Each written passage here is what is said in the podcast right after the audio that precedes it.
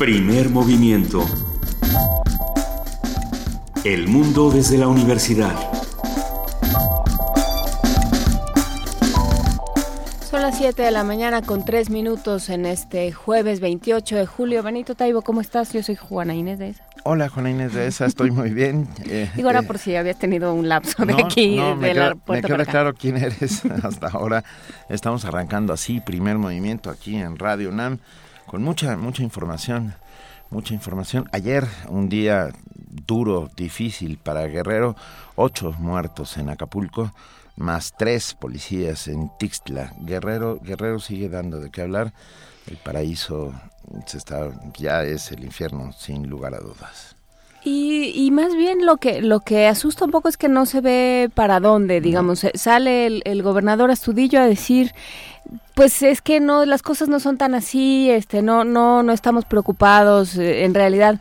O sea ya hace unas declaraciones como decía aquí Salvador Camarena el lunes que que ya de tan de tan alejadas de la realidad lindan en el cinismo no y dice cosas como eh, pues es que el alcalde para qué sale a la hora que no le toca no se preocupen en la en la costera no no matan este se matan entre ellos, o sea, realmente no hay una un discurso por lo menos que nos anuncie que se está tomando la se está tomando la medida justa de lo que está sucediendo. Vamos a platicar en un rato, Benito, con, con Eduardo Guerrero, que es especialista en seguridad y hablará eh, sobre mando único, pero también sobre, sobre qué hacemos frente a, a estas autoridades que ni ven ni oyen y no no resuelven ni desde el discurso, ya no digamos desde los actos. Así es, y bueno, a una semana escasa de que comiencen los Juegos Olímpicos de Río 2016, 67 atletas de pista y campo rusos han sido vetados definitivamente de las de la justa olímpica por dopaje. Ah, Putin ayer en una ceremonia celebrada en Moscú eh, junto con Yelena Simbayeva, esta maravillosa saltadora de altura, dos veces campeona olímpica, que no podrá ir a las Olimpiadas, dijo que era una era un golpe mortal. Así dijo Putin, un golpe mortal.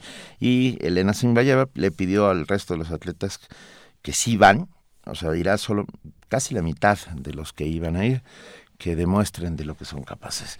Es, es un tema rarísimo, que todavía no queda claro nada, pero bueno. tendremos menos rusos en las Olimpiadas. Tendremos menos rusos y, bueno, platicábamos ayer con respecto a este tema eh, fuera del aire que, que habría que, cuestionarse qué hacer con el rendimiento, con los récords, con... O sea, ¿en qué, ¿en qué lugar está el atletismo y el deporte en el mundo como para, como para pensar ¿De qué nos sirven unos Juegos Olímpicos en este momento? Así es, pero bueno, hoy tenemos es jueves, jueves de autoayuda y vamos a arrancar con una maravilla, el Canon Holmes, una conversación con Roberto Coria, investigador en literatura y cine fantástico, asesor literario del Festival de Cine Mórbido, director del, del colectivo Cadáver Exquisito y coordinador del curso el Canon Holmes, junto con Vicente Quirarte. Ellos, él nos contará de qué va el Canon Holmes, cuándo empieza, quiénes van a estar. Eh, va a estar realmente bueno. Exactamente, vamos a tener como todos los jueves a nuestro eh, nuestro divulgador de cabecera, José Franco. Él es el titular de la Dirección General de Divulgación de la Ciencia. Hablaremos sobre la actualización del mapa del cerebro. Ah, eso está bueno. Depende del de quién. sí, hay algunos que no se han actualizado, que no se han reseteado desde 1900 y pico, pero bueno. En la participación del Centro Cultural Universitario Tlatelolco, Débora Dorotinsky, doctora en Historia del Arte e investigadora del Instituto de Investigaciones Estéticas de la UNAM, habla sobre la exposición el viaje de los objetos. En nuestra nota nacional platicaremos, como ya adelantábamos, qué soluciona el mando único y una serie de asuntos sobre seguridad, con un comentario de Eduardo Guerrero, experto en seguridad pública de Lantia Consultores. En nuestra nota internacional, la violencia y los cambios políticos en Sudán del Sur. Para los que pensaban que no hablaba, a los que decían, solo hablan de París, pues no, todo el tiempo estamos hablando justamente de Irak, de Namibia, del Sudán del Sur. Eh, tendremos a la doctora Paulina Berumen, internacionalista, especialista en África, que nos contará qué está pasando en Sudán del Sur. Vamos a platicar también eh, con, con, nuestros amigos del Programa Universitario de Estudios de Género, la doctora Aletia Fernández de la Reguera, una investigadora de este programa, nos hablará sobre trabajadoras migrantes y el retorno a México desde Estados Unidos. Habrá poesía necesaria, esta vez me toca a mí se aceptan sugerencias. Hoy sí se aceptan sugerencias, en serio, las tomaremos en cuenta. que los otros días no es en serio. Es que los otros días ya teníamos en la cabeza ciertas ideas, pero hoy, hoy en la cabeza no tenemos nada. No tenemos nada. sí tenemos pues, pero no tiene nada que ver con poesía necesaria. En nuestra mesa del día, como todos los jueves, Mundos Posibles, eh, tendremos una participación grabada del doctor Alberto Betancourt que hablará sobre el libro Cherán Keri, la educación Keri la educación purépecha como semilla de futuro. Y vamos a platicar con el doctor Alberto Betancourt, doctor en Historia, profesor de la Facultad de Filosofía y Letras de la UNAM y coordinador del Observatorio del G20 de esta misma facultad. En la participación del Programa Universitario de Derechos Humanos, el doctor Luis de la Barrera Solórzano, su director, nos habla sobre el asesinato del alcalde en San Juan Chamula y lo que ello significa. Pues comencemos así primer, este primer movimiento. Vámonos por lo pronto con una nota. Eh, desde, 2010, la Organización Mundial de la Salud estableció el 28 de julio como el Día Mundial contra la Hepatitis, enfermedad que anualmente causa la muerte a más de un millón de personas. La información con nuestra compañera Cindy Pérez Ramírez.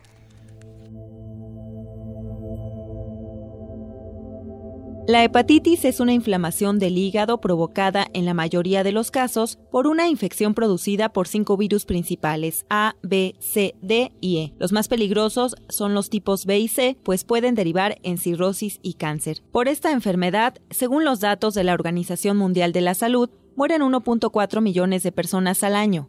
En México, se calcula que el 70% de las personas infectadas no reciben un tratamiento adecuado por ignorar el padecimiento. Este 28 de julio es el Día Mundial contra la Hepatitis. El académico de la Facultad de Estudios Superiores Iztacala, Juan Pablo García Costa, señaló que algunos de los síntomas característicos son cansancio, dolor de cabeza, ictericia y fiebre. Hay hepatitis como la hepatitis A y la E que se contraen básicamente a través de la ingesta de, agua contaminada. Otro tipo de, hepatitis, como la hepatitis B, la hepatitis C, se contraen básicamente a través del contacto de fluidos corporales, sangre, semen. La sintomatología es muy parecida en, todas, sin embargo, la agresividad es lo importante, es lo que marca la diferencia. Hay hepatitis un poco más ligeras, como la hepatitis A, que realmente se autolimita, el organismo echa a andar sus mecanismos de defensa y controla el problema, pero hay hepatitis más severas como la B o la C, que, que no es solamente la agresividad de sus síntomas, sino el riesgo de que se complique y se convierta en un problema crónico con alteraciones y fallas pues para el resto de la vida. En entrevista para Radio UNAM,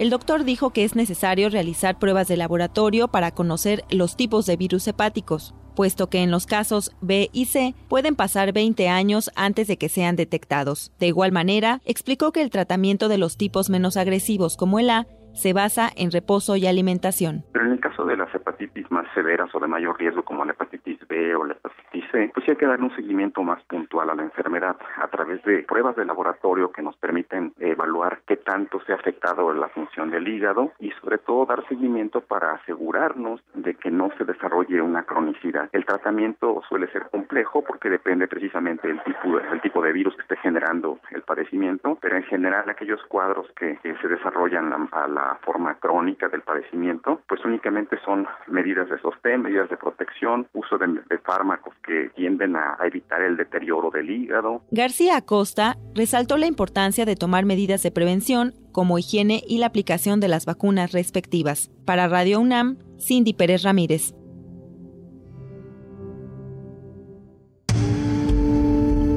Primer movimiento donde la raza habla. 7 con 12 de la mañana. Hoy es el día, efectivamente, el Día Mundial contra la Hepatitis Viral, es aquella que se adquiere por, por un virus, justamente, que hay de muchos tipos y es una cosa muy tremenda. Cuidado con la hepatitis C, que es la que más, más problemas está causando en este momento en el mundo. Pero antes de que eso suceda, hablando de otro tipo de monstruos, hablando de los monstruos que engendran la razón, de otros monstruos, los monstruos que mueven la panza, monstruos de todos tipos. Hay, hay, para los chicos que insisto siguen de vacaciones. Pero van al curso de verano, Benito. No hay, no tienes descanso para el niño. No, y además se despiertan a la misma hora, ¿verdad? O sea, los padres no... Sí, no, el reloj biológico así les funciona como las gallinitas. Bueno, pues para ustedes con enorme gusto. A ver, despiértense todos, vamos. Muévanse todos, esto es la cumbia del monstruo. Al monstruo de la laguna le gusta bailar la cumbia. Se empieza a mover seguro, de a poquito y sin apuro. El monstruo de la laguna empieza a mover la panza para un lado y para el otro. Parece una calabaza, mueve la panza, pero no le alcanza. El monstruo de la laguna empieza a mover las manos para un lado y para el otro, como si fueran gusanos. Mueve las manos, mueve la El monstruo de la laguna empieza a mover los hombros para un lado y para el otro, poniendo cara de asombro. ¡Ah! Mueve los hombros, mueve las manos, mueve la panza, pero no le alcanza. El monstruo de la laguna empieza con la cadera para un lado y para el otro, pesando se bambolea. Mueve la cadera, mueve los hombros, mueve las manos, mueve la panza, pero no le alcanza. El monstruo de la laguna empieza a mover los pies. Mira, mira. Para un lado y para el otro, revés. Mueve los pies, mueve la cadera, mueve los hombros, mueve las manos, mueve la panza, pero no le alcanza. ¡Ey, pará, pará, pará, pará! Yo quiero cantar también. ¿Qué? ¿Cómo? Dale, no, pero- no, Claro, no, pero déjame, pero déjame cantar un ratito que todos cantan, yo no puedo cantar. Pero vos sos baterista. Ah, y por eso no puedo cantar. Bueno, bueno, a ver, vamos a darle una oportunidad. Dale, yo te acompaño, Nahuel, dale. El monstruo de la laguna Ajá, a ver. se para con la cabeza, con las patas para arriba. No. Mira qué broma traviesa. Mueve la cabeza,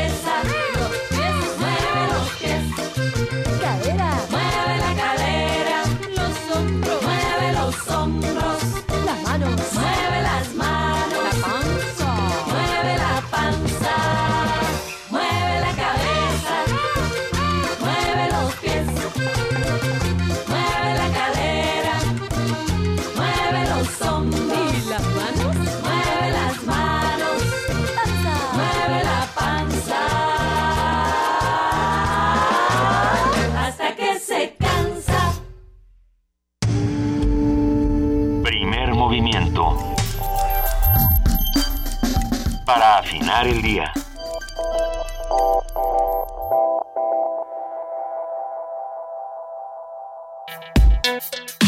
Jueves de autoayuda.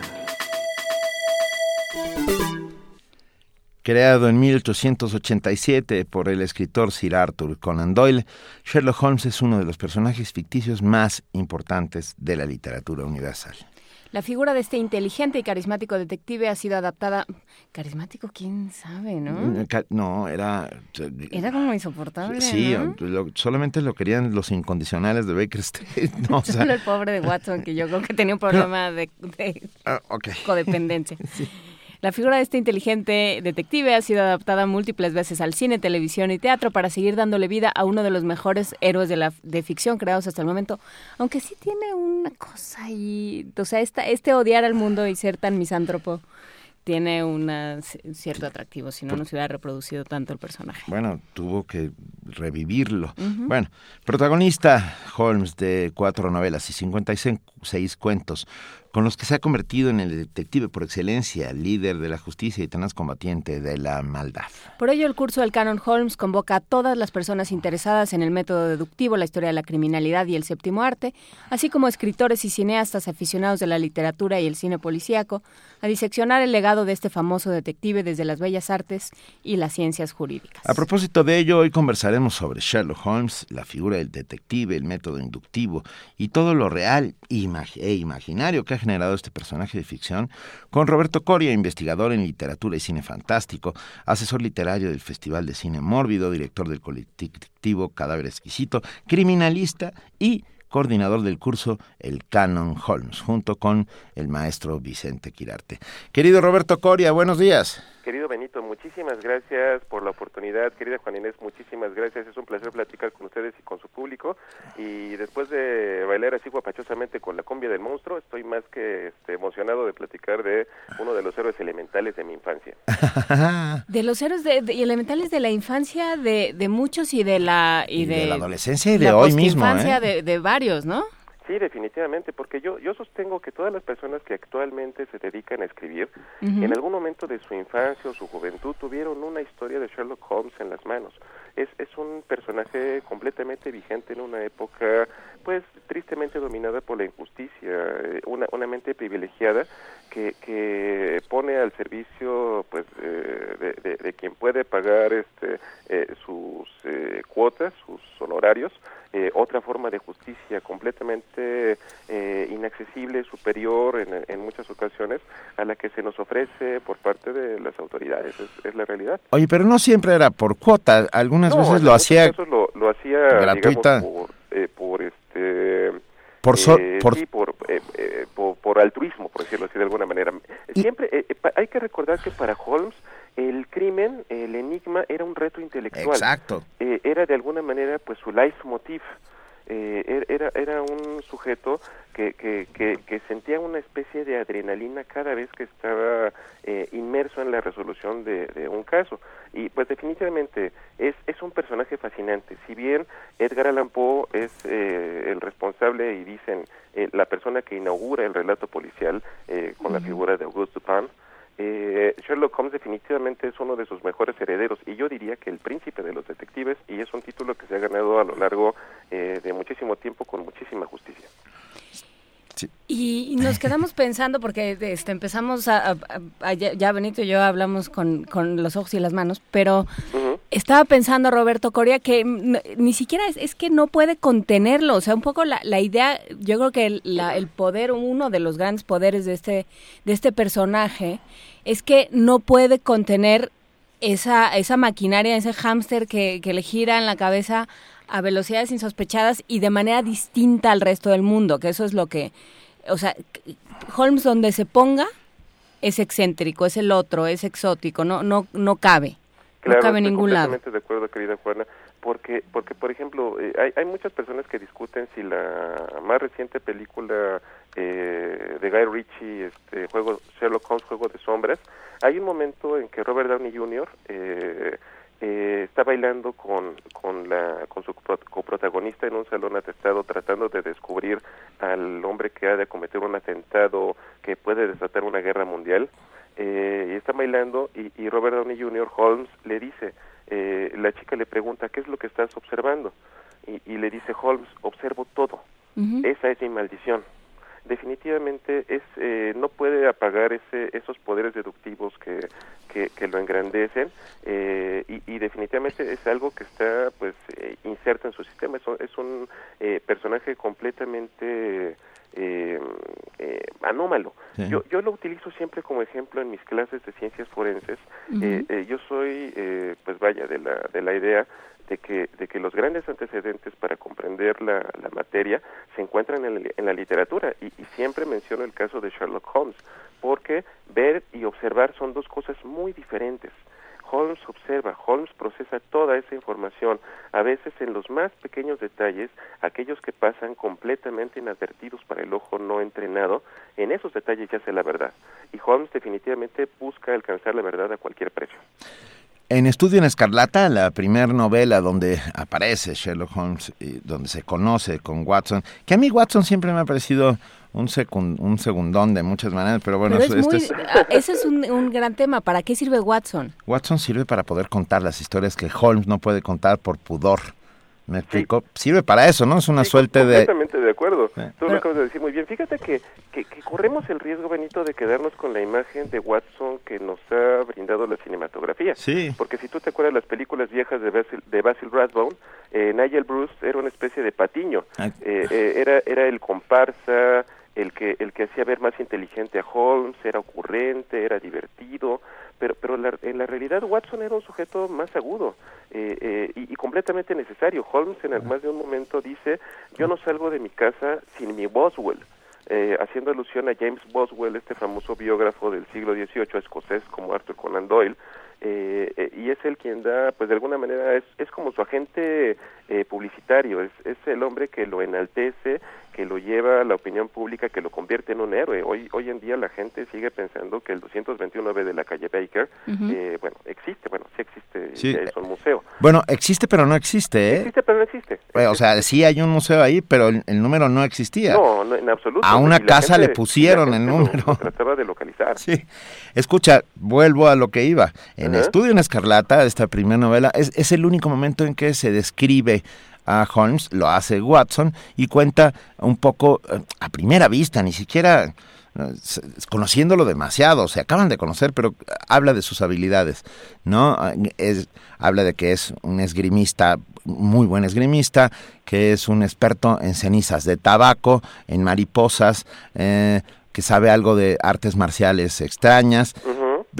Esta primer definición eh, de Holmes, que es la que a partir de ahí será eh, eh, aderezada durante el resto de la, del canon, justamente estas 56, son 56, textos, 56. son 56 cuentos y cuatro novelas, ah, prefiguran a uno de los personajes más maravillosos y de claroscuros de la historia de literatura, porque sin si algo es Holmes es es es claroscuro, no es luminoso, no es este bueno bueno, malo malo, es un tipo Es- lleno de pasiones humanas, morfinómano, este, híjole, es una maravilla. Es como, como diría Gorostiza, es eh, la inteligencia que es soledad en llamas, ¿no? Es una Sí. soledad en llamas. Sí, definitivamente. Esa, esa, esa inteligencia, como, como ustedes bien dijeron en la introducción, lo hace el diferente, lo hace el apartado. Holmes sabe que no encaja en la sociedad, por más que llegue a ser necesario eh, para ella en muchos, en muchos momentos. Y, y definitivamente él, a, a lo largo de este canon que ustedes bien señalan, eh, combate el crimen en todas sus formas. ¿Por qué no se eh, investiga lo, por, lo, por, por igual homicidios, como en el propio estudio en Escarlata que acabas de decir, Benito, o, o homicidios con mutilaciones, como en la caja, en la aventura de la caja de cartón? Eh, hay, hay un eh, relato que se llama La aventura de los tres Gary Debs, donde trata de encontrar a- a- al heredero de una cuantiosa fortuna. Eh, es, es, es, es un personaje increíblemente interesante y No. pues efectivamente es el objeto de un curso que, que, que voy a eh, coordinar junto con Vicente Quirarte que se llama el Canon Holmes. Y, y, y fíjate que, que, que yo les debo de platicar, la idea, la idea de esta serie de cursos comenzó hace aproximadamente unos tres años, cuando organizamos ahí en Educación Continua de nuestra universidad de la Facultad de Filosofía y Letras, eh, un curso que se llamó el Canon Frankenstein. Y pues ese fue el inicio de, de, de una serie de, de experiencias que, que por lo mismo han estudiado la famosa creación de Mary Shelley y, y posteriormente tuvimos el canon de Drácula, eh, donde hablamos acerca pues obviamente de Bram Stoker y de uno de sus hijos, bueno, yo diría de su hijo más famoso. Y ahora y ahora le toca el, turno a, Arthur Conan Doyle y, y a Sherlock Holmes.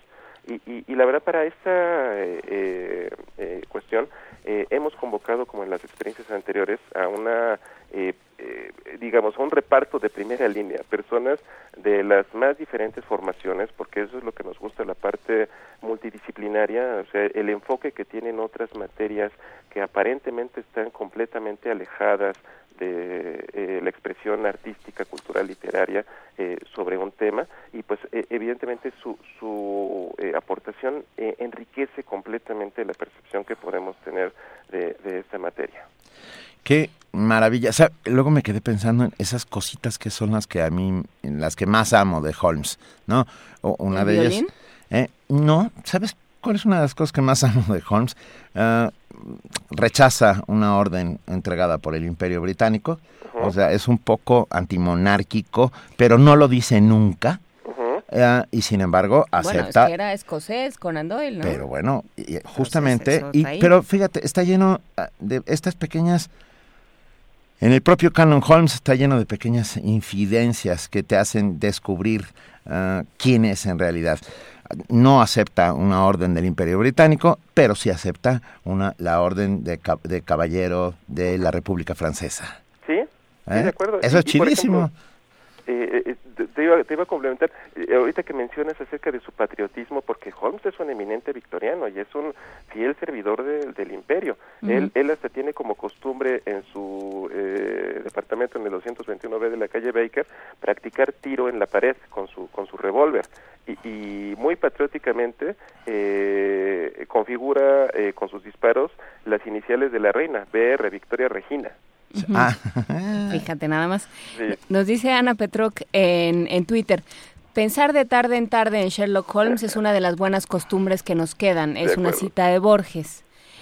De Eh, acuerdo. Y, y me lleva a esto que decías, eh, que, que deslizaste hace un momento, Roberto Coria, de que cualquier escritor, eh, cualquier persona que se, dedique, que se dedica seria y constantemente a la escritura tuvo a, a Sherlock Holmes en algún momento de su historia lectora. ¿De dónde sale esta, esta afirmación tuya? Pues mira, yo, yo creo que definitivamente eh, ha impuesto to- todo, todo un, un matiz acerca de cómo eh, eh, una de las posibilidades de, de- de lo que debe de ser el investigador eh, en la ficción. Eh, eh, ustedes ya señalaron misántropo, eh, increíblemente agudo, eh, eh, que parece que tiene eh, un desprecio continuo por la, por la humanidad, apartado.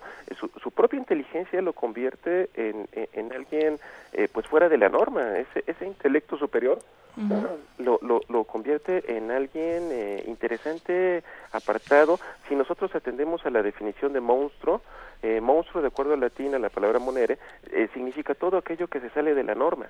Entonces, una inteligencia privilegiada, inusual, definitivamente lo convierte en otra, en otra forma de, de monstruo.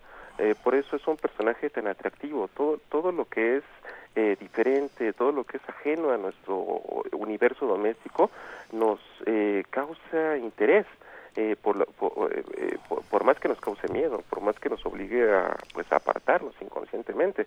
Y, y, y yo pienso que es eh, un personaje eh, con lecturas completamente inagotables. Eh, eh, es, eh, yo digo, yo no podría explicar el éxito de un personaje televisivo como el Doctor House. Claro. eh, Doctor House es- Holmes. es Holmes, sí. A ver, y, Y se comporta me igual. quedo pensando en la, sí, claro, o sea, es, es una es una calca. Eh, me quedo pensando en las pasiones humanas. ¿Qué tanto Holmes es pura inteligencia y nada de pasiones? Mira, Holmes también tiene tiene sus pequeños eh, Devaneos. eh, momentos de debilidad humana.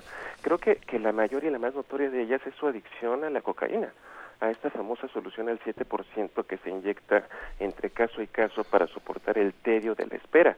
Eh, obviamente, y y fíjate que sobre, sobre eso en, en, en la clase, en, en el Canon Holmes, vamos a tener una plática, eh, una videoconferencia, porque el hombre se encuentra en ese momento en la India que fue a estudiar este, una, una residencia del doctor Ed- Edgar Beltrán. Él es colaborador de, de, de Mórbido, es médico y, y va a hablar acerca de, en una, en, en un men- en una conferencia que, que nos dejó en video, eh, acerca del poder de las adicciones, eh, de cómo la cocaína podría incidir en el intelecto de una persona como.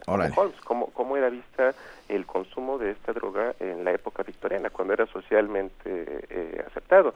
Por otra parte, eh, eh, respecto al, al amor, eh, eh, Holmes dice que se opone eh, a la razón pura y fría que él defiende por encima de todas las cosas. Pero Holmes también sucumbió ante los encantos de, de Irene Adler, un personaje presentado en Escándalo en Bohemia, una, una mujer fascinante que le supone a él todo un reto intelectual y un verdadero enigma. Él siempre la menciona como la mujer.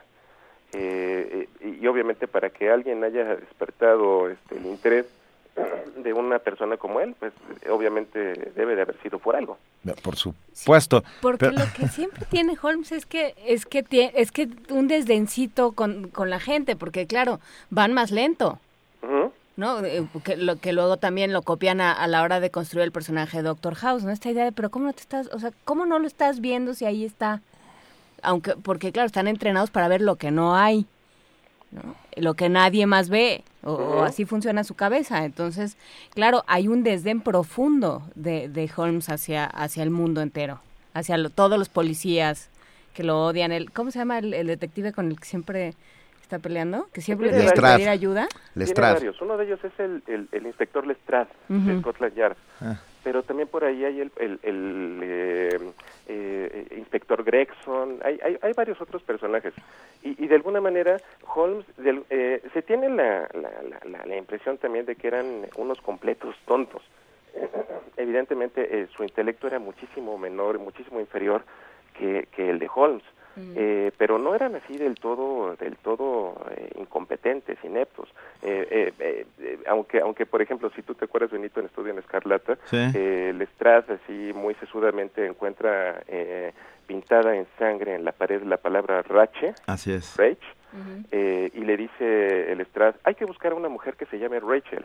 Pues eso obviamente trataban de escribir la palabra Rach, Rachel.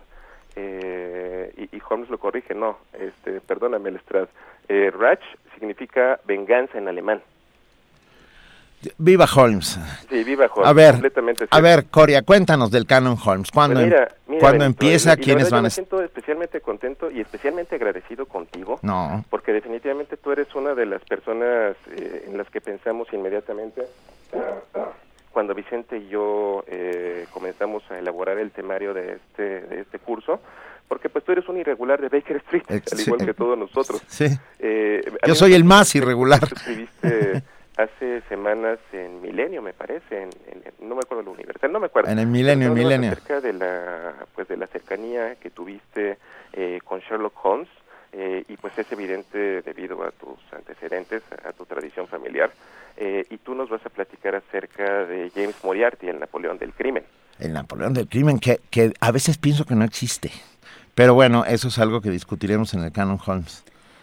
Eh, Eh, es el archienemigo. ya escuché ahorita ¿Eh?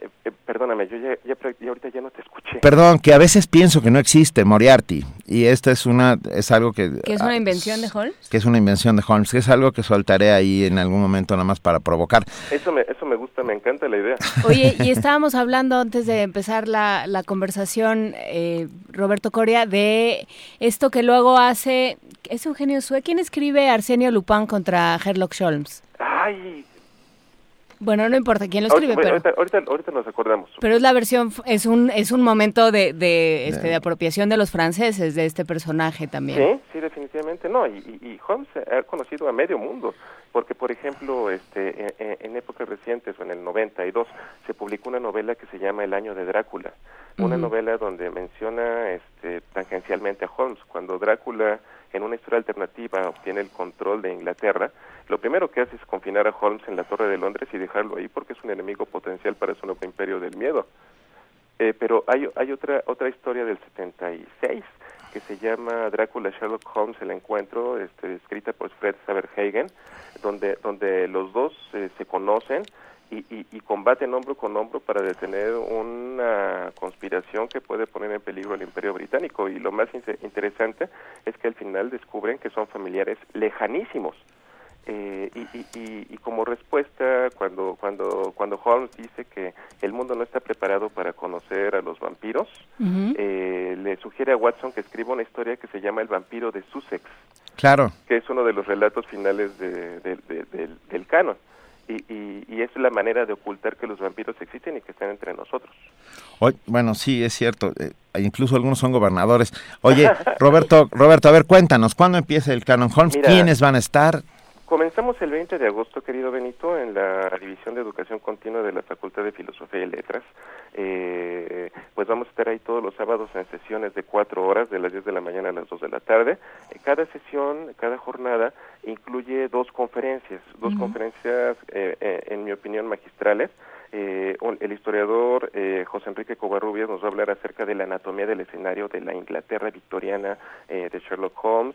Eh, eh, tú vas a hablar acerca de James Moriarty, eh, Oscar Altamirano, que escribió una maravillosa biografía de Edgar Allan Poe, nos, va- Ujú. nos va a hablar acerca de Edgar Allan Poe y el nacimiento del relato policiaco, eh, el pedagogo Omar Chanona de la eh, Facultad eh, de Filosofía y Letras del Colegio de Pedagogía, nos va a dar una plática estupenda que se llama La Pedagogía de Sherlock Holmes porque en, en- en el enfoque pedagógico en su cátedra, él utiliza eh, a Conan Doyle como, como un ejemplo, como un, eh, como, como un inicio. Eh, el escritor Bernardo Esquinca nos va a platicar acerca de eh, eh, una historia del relato policial y su posición de Holmes dentro del mismo. Eh, el doctor Rafael Moreno González, que es uno de los de las cumbres de la criminalística en México, autor de un librito maravilloso que te va a encantar, que se llama eh, Sherlock Holmes y la investigación criminalística. Él nos va a hablar acerca de, de- de Sherlock Holmes como precursor de las ciencias forenses. Eh, el doctor Moreno es catedrático del INACIPE y en este libro que te menciona utiliza eh, el canon para ejemplificar principios de la criminalística moderna. Va a ser una plática maravillosa. Eh, no sé, Víctor Carrancá eh, es, eh, eh, eh, es hombre de letras, es hombre de leyes eh, y nos va a hablar acerca de la investigación de los crímenes en el siglo XIX, cómo estaba constituido el Scotland Yard en, en- en Ujú. ese momento. Eh, vamos a ver una, una, una película que se llama El extraño caso del doctor eh, Doyle y el señor Holmes, eh, una película maravillosa, eh, poco conocida, donde eh, se da, se exploran las razones que llevaron a Arthur Conan Doyle en algún momento a matar a Sherlock Holmes, esa famosa eh, caída de las cataratas eh, Reichenbach. Lauro Zavala va a estar con nosotros, eh, Pilar Moreno va a dar una plática sobre, sobre la incursión de Arthur Conan Doyle en, en el mundo de las hadas, porque ya para su, su la recta final de su vida este, le interesa el espiritismo Ah. y, y las hadas. Eh, eh, este el escritor José Luis Arate nos va a hablar acerca de esta parte fantasmal. Eduardo Ruiz Aviñón, el director de teatro, nos va a hablar acerca de Holmes en la tradición radial. Pablo Guisa, el director de Mórbido, va a hablar acerca de Holmes en Wow. el cine. Eh, Abraham Castillo, el programador de Mórbido, va a hablar acerca de, de la comedia, la parodia y la intertextu- eh, en el séptimo arte. Eh, va, va a estar muy padre. Vamos a tener una, una, una, una charla eh, donde Anabel Quirarte y Jorge Ornelas, eh, artistas visuales, van a platicar acerca de Holmes eh, y las ilustraciones de Sidney Paget, que son las que de alguna manera pues definen esta imagen de, de la gorrita de cazador, del, del gabán, La de pipa. la pipa, eh, pues son, son, son a las que les debemos el entendimiento y, y- y, eh, la figura en la que nosotros este, concebimos a Holmes. Pues ahí está. ¿Cómo se inscribe uno? ¿Dónde? Mira, va a ser en, en- en el anexo Adolfo Sánchez Vázquez, en la Facultad de Filosofía y Letras, eh, en Educación Co- Continua. Eh, va a haber eh, eh, muchos descuentos para universitarios, para personas de nuestra comunidad, para alumnos, para exalumnos. Eh, eh, los descuentos a los alumnos de la Facultad de Filosofía y Letras eh, son estupendos. O sea, vaya, un curso con un 70% de descuento es algo algo completamente irresistible. Ahora pienso que para los alumnos de la recién nacida eh, licenciatura en ciencia forense eh, de nuestra universidad también es algo este, eh, que, que- que- que es imposible pasar por alto. Desde luego que sí, ¿no? Y para cualquier curioso, eh, está, los datos están en la página, o sea, para ir y para, para inscribirse en algún sitio y que le den a uno un papelito para poderse presentar, a los universitarios nos importa mucho que nos den un papelito para presentarnos después y que nadie nos diga que no pagamos Ajá, eso. Exactamente. Eh, ahí, ahí están todos los datos en la página web de, de Educación Continua,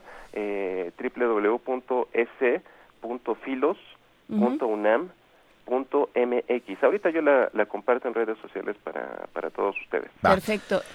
Y por lo pronto nos vas a compartir, además de esta maravillosa invitación al, a Al Canon. las conferencias del Canon Holmes, esta canción que se llama la, la mente criminal, la mayor mente criminal del mundo de Rattigan, The World Greatest Criminal Mind.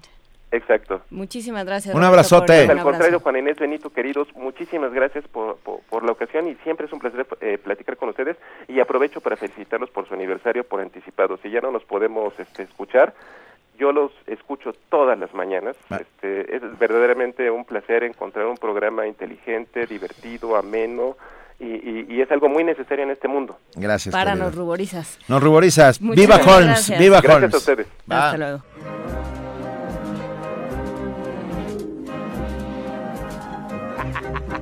From the brain that brought you the Big Ben caper, the head that made headlines in every newspaper, and wondrous things like the Tower Bridge job, that cunning display that made Londoners sob. Now comes the real tour de force, tricky and wicked, of course. My earlier crimes were fine for their times, but now that I'm at it again. An even grimmer plot has been simmering in my great criminal brain. Even meaner, you made it. Worse than the widows and orphans you drowned. You're the best of the worst around. O'Radigan, O'Radigan, the rest fall behind. To Radigan, to Radigan, the world's greatest criminal mind. Thank thank you. But it hasn't all been champagne and caviar. I've had my share of adversity, thanks to that miserable second-rate detective, Basil of Baker Street. For years, that insufferable pipsqueak has interfered with my plans. I haven't had a moment's peace of mind.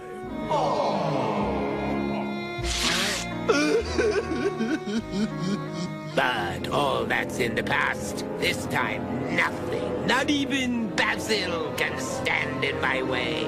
All will bow before me. O'Radigan, O'Radigan, your tops and that's that. To Radigan, to Radigan. To Radigan, the world's brightest rat. And now, as you were singing, Even louder, we'll shout it. No one can doubt what we know you can do. You're more evil than even you, O'Radigan. O'Radigan,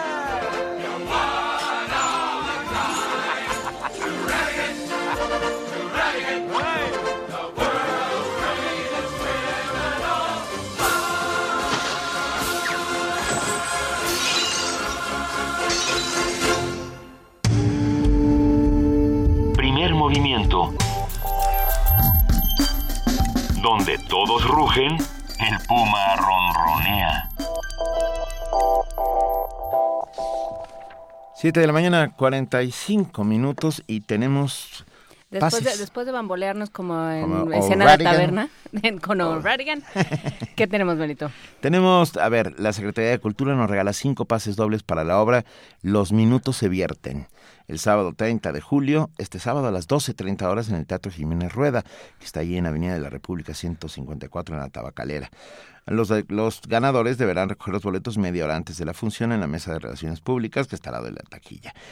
Bueno, pues van por teléfono. Los minutos se vierten, basada en el texto homónimo de Carolina Estrada, dirigida por Adrián Asdrúbal, Adrián Asdrúbal Galindo, Asdrúbal, lo dije bien, Adrián Asdrúbal Galindo Vega, con Iván Caldera Álvarez, Gabriela del Río, Marisol Paredes, Alejandra Díaz, Cholotl Mansur y Natalia Alanís.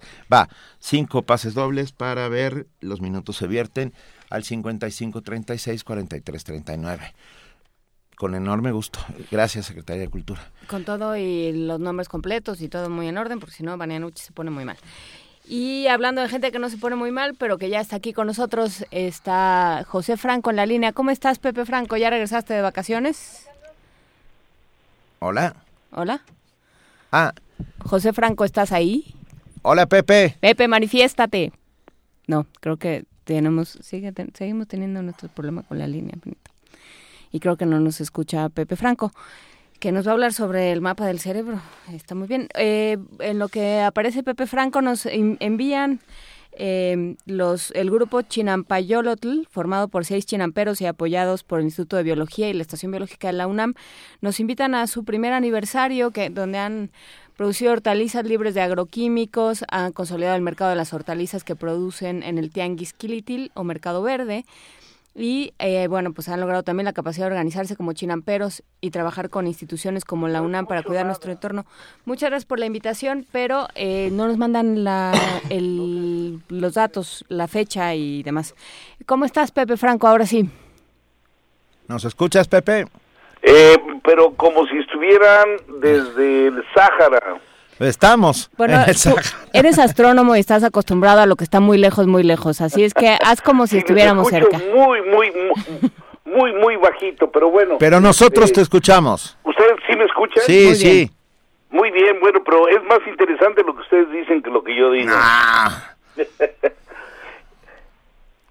Cuéntanos, Pepe, Cuéntanos. el mapa del cerebro. Ah, el mapa del cerebro, sí, sí, bueno, es, es, es muy, muy padre, las, digo, las noticias que acaban de salir son muy buenas porque hay un reporte de avance de un proyecto que se inició hace algunos años.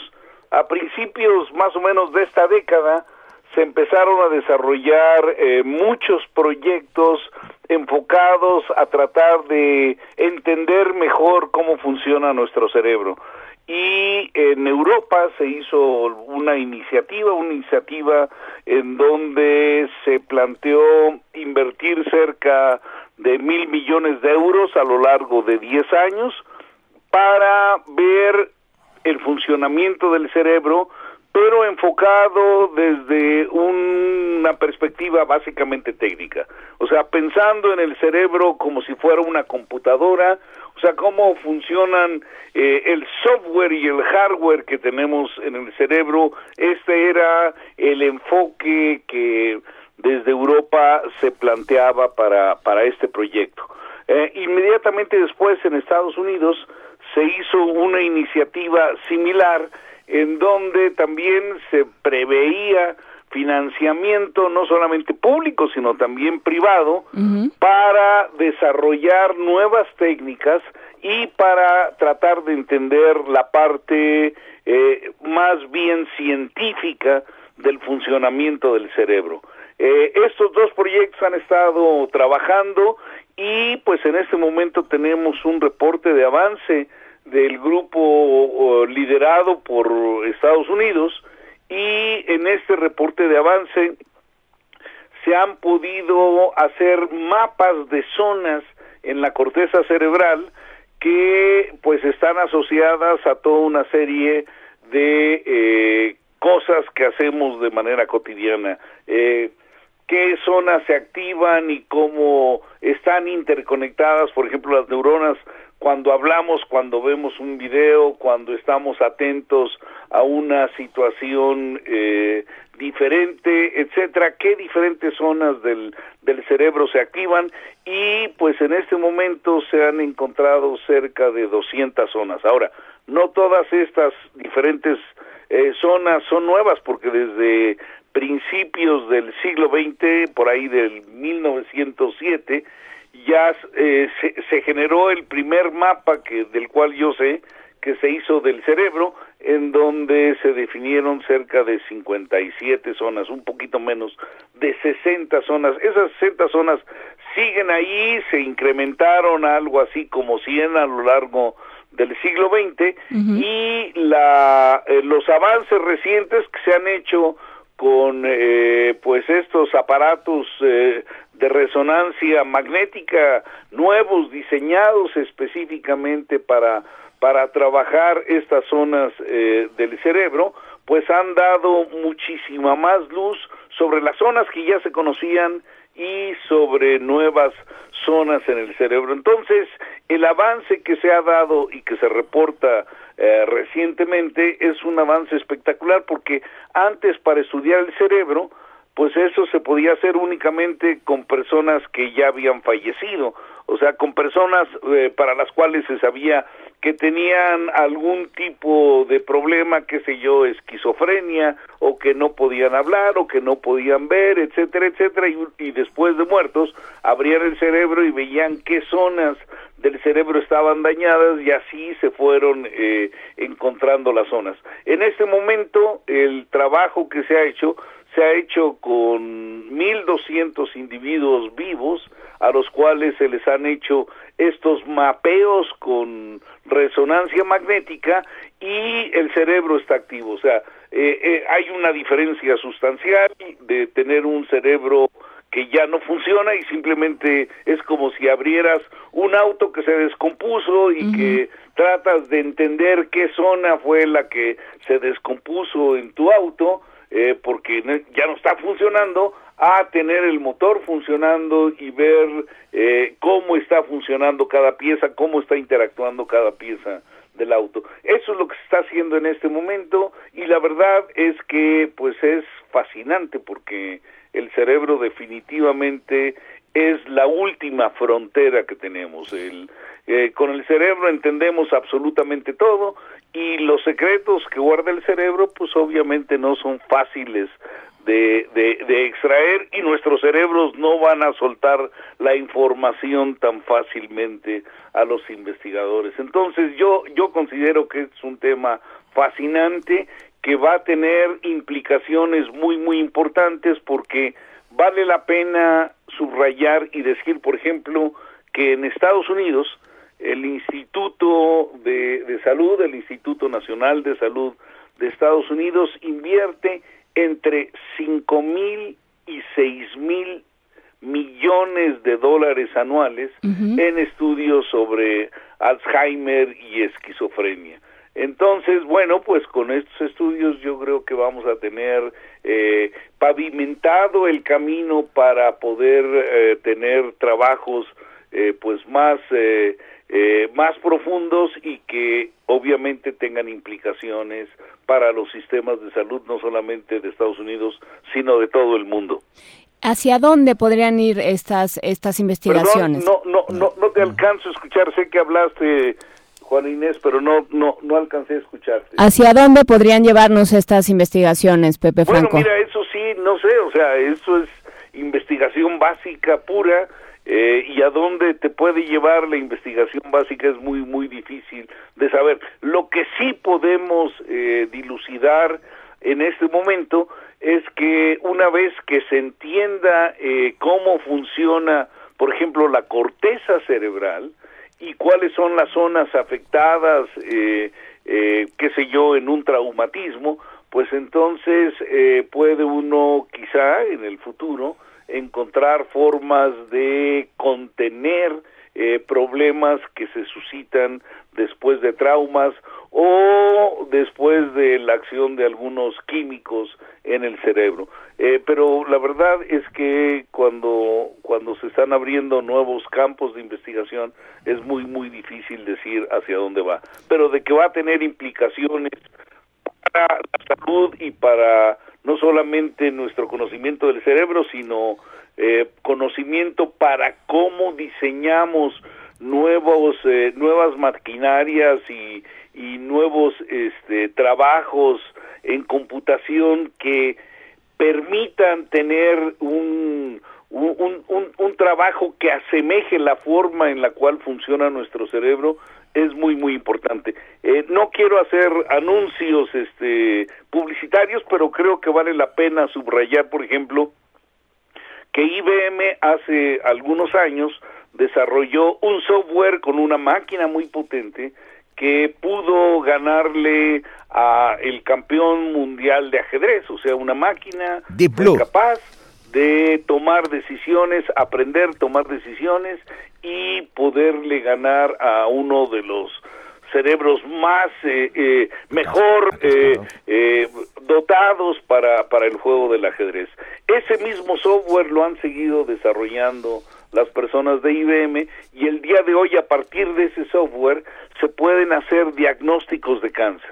Eh, ya se usa en, en, en- en diferentes grupos médicos este, este software, no es barato el uso del software, pero los diagnósticos son diagnósticos este, hechos de una manera muy, muy precisa y tienen una alta, eh, un, un éxito muy, muy alto en la detección de algunos tipos de cáncer. Entonces, ¿hacia dónde nos va a llevar? No sabría decirte, Juan Inés, pero los resultados se están dando. Por supuesto, lo importante por lo pronto es la carretera, no el destino. Muchísimas gracias, eh, Pepe Franco, por esta, esta conversación y esta explicación de esta mañana. Te lo agradecemos muchísimo. Bueno, pues este, me, me imagino que te estás despidiendo de mí porque Sí. sigo sin escucharte. Un abrazo. Un, un, un abrazo muy, muy cariñoso a ti y a Benito, Juan Inés. Gracias, Pepe, un abrazo. Gracias. No, bueno. Ahora sí te escuché. No, Benito. bueno. Ok, nosotros continuamos aquí, esperemos que ustedes sí nos estén oyendo a nosotros. Ah, investigadores de la Facultad de Química e Ingeniería, además del Instituto de Ingeniería, han desarrollado una planta piloto para tratar desechos sólidos orgánicos y producir biogás. Nuestro compañero Abraham Menchaca tiene la información.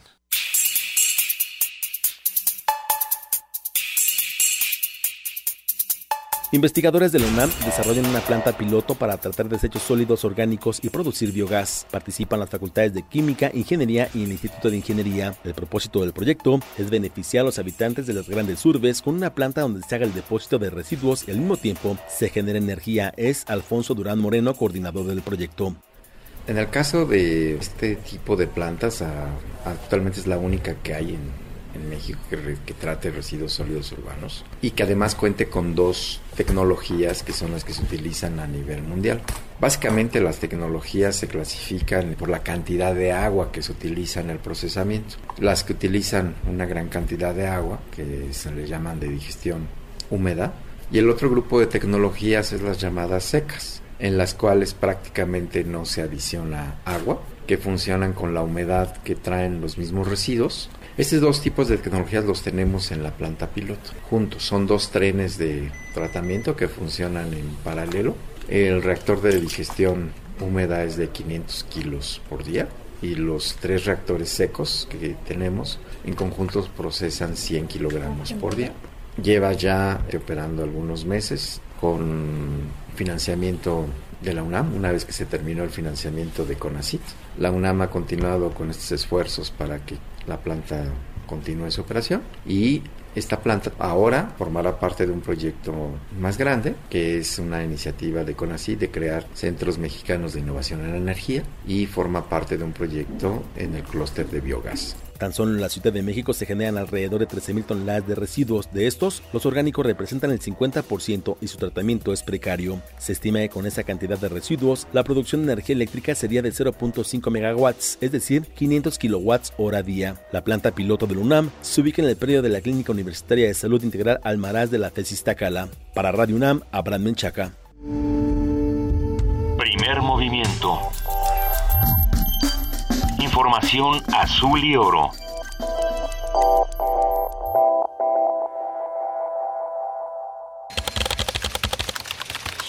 Informativo. La UNAM. Científicos del UNAM prueban una nueva generación de materiales que utilizan la nanotecnología para darles propiedades antimicrobacterianas. El objetivo es crear mejores dentaduras postizas y cementos dentales.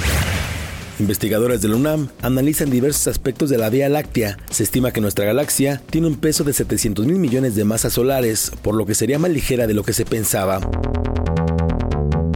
Nacional.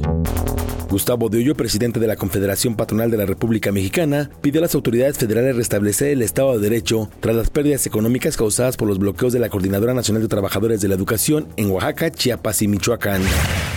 La Cámara Americana de Comercio en México afirmó que la inseguridad en algunos estados del país provocó que empresas abandonaran el territorio en 2015. Las compañías que dejaron de operar se encontraban en Nuevo León, Estado de México, Tamaulipas, Jalisco y Campeche.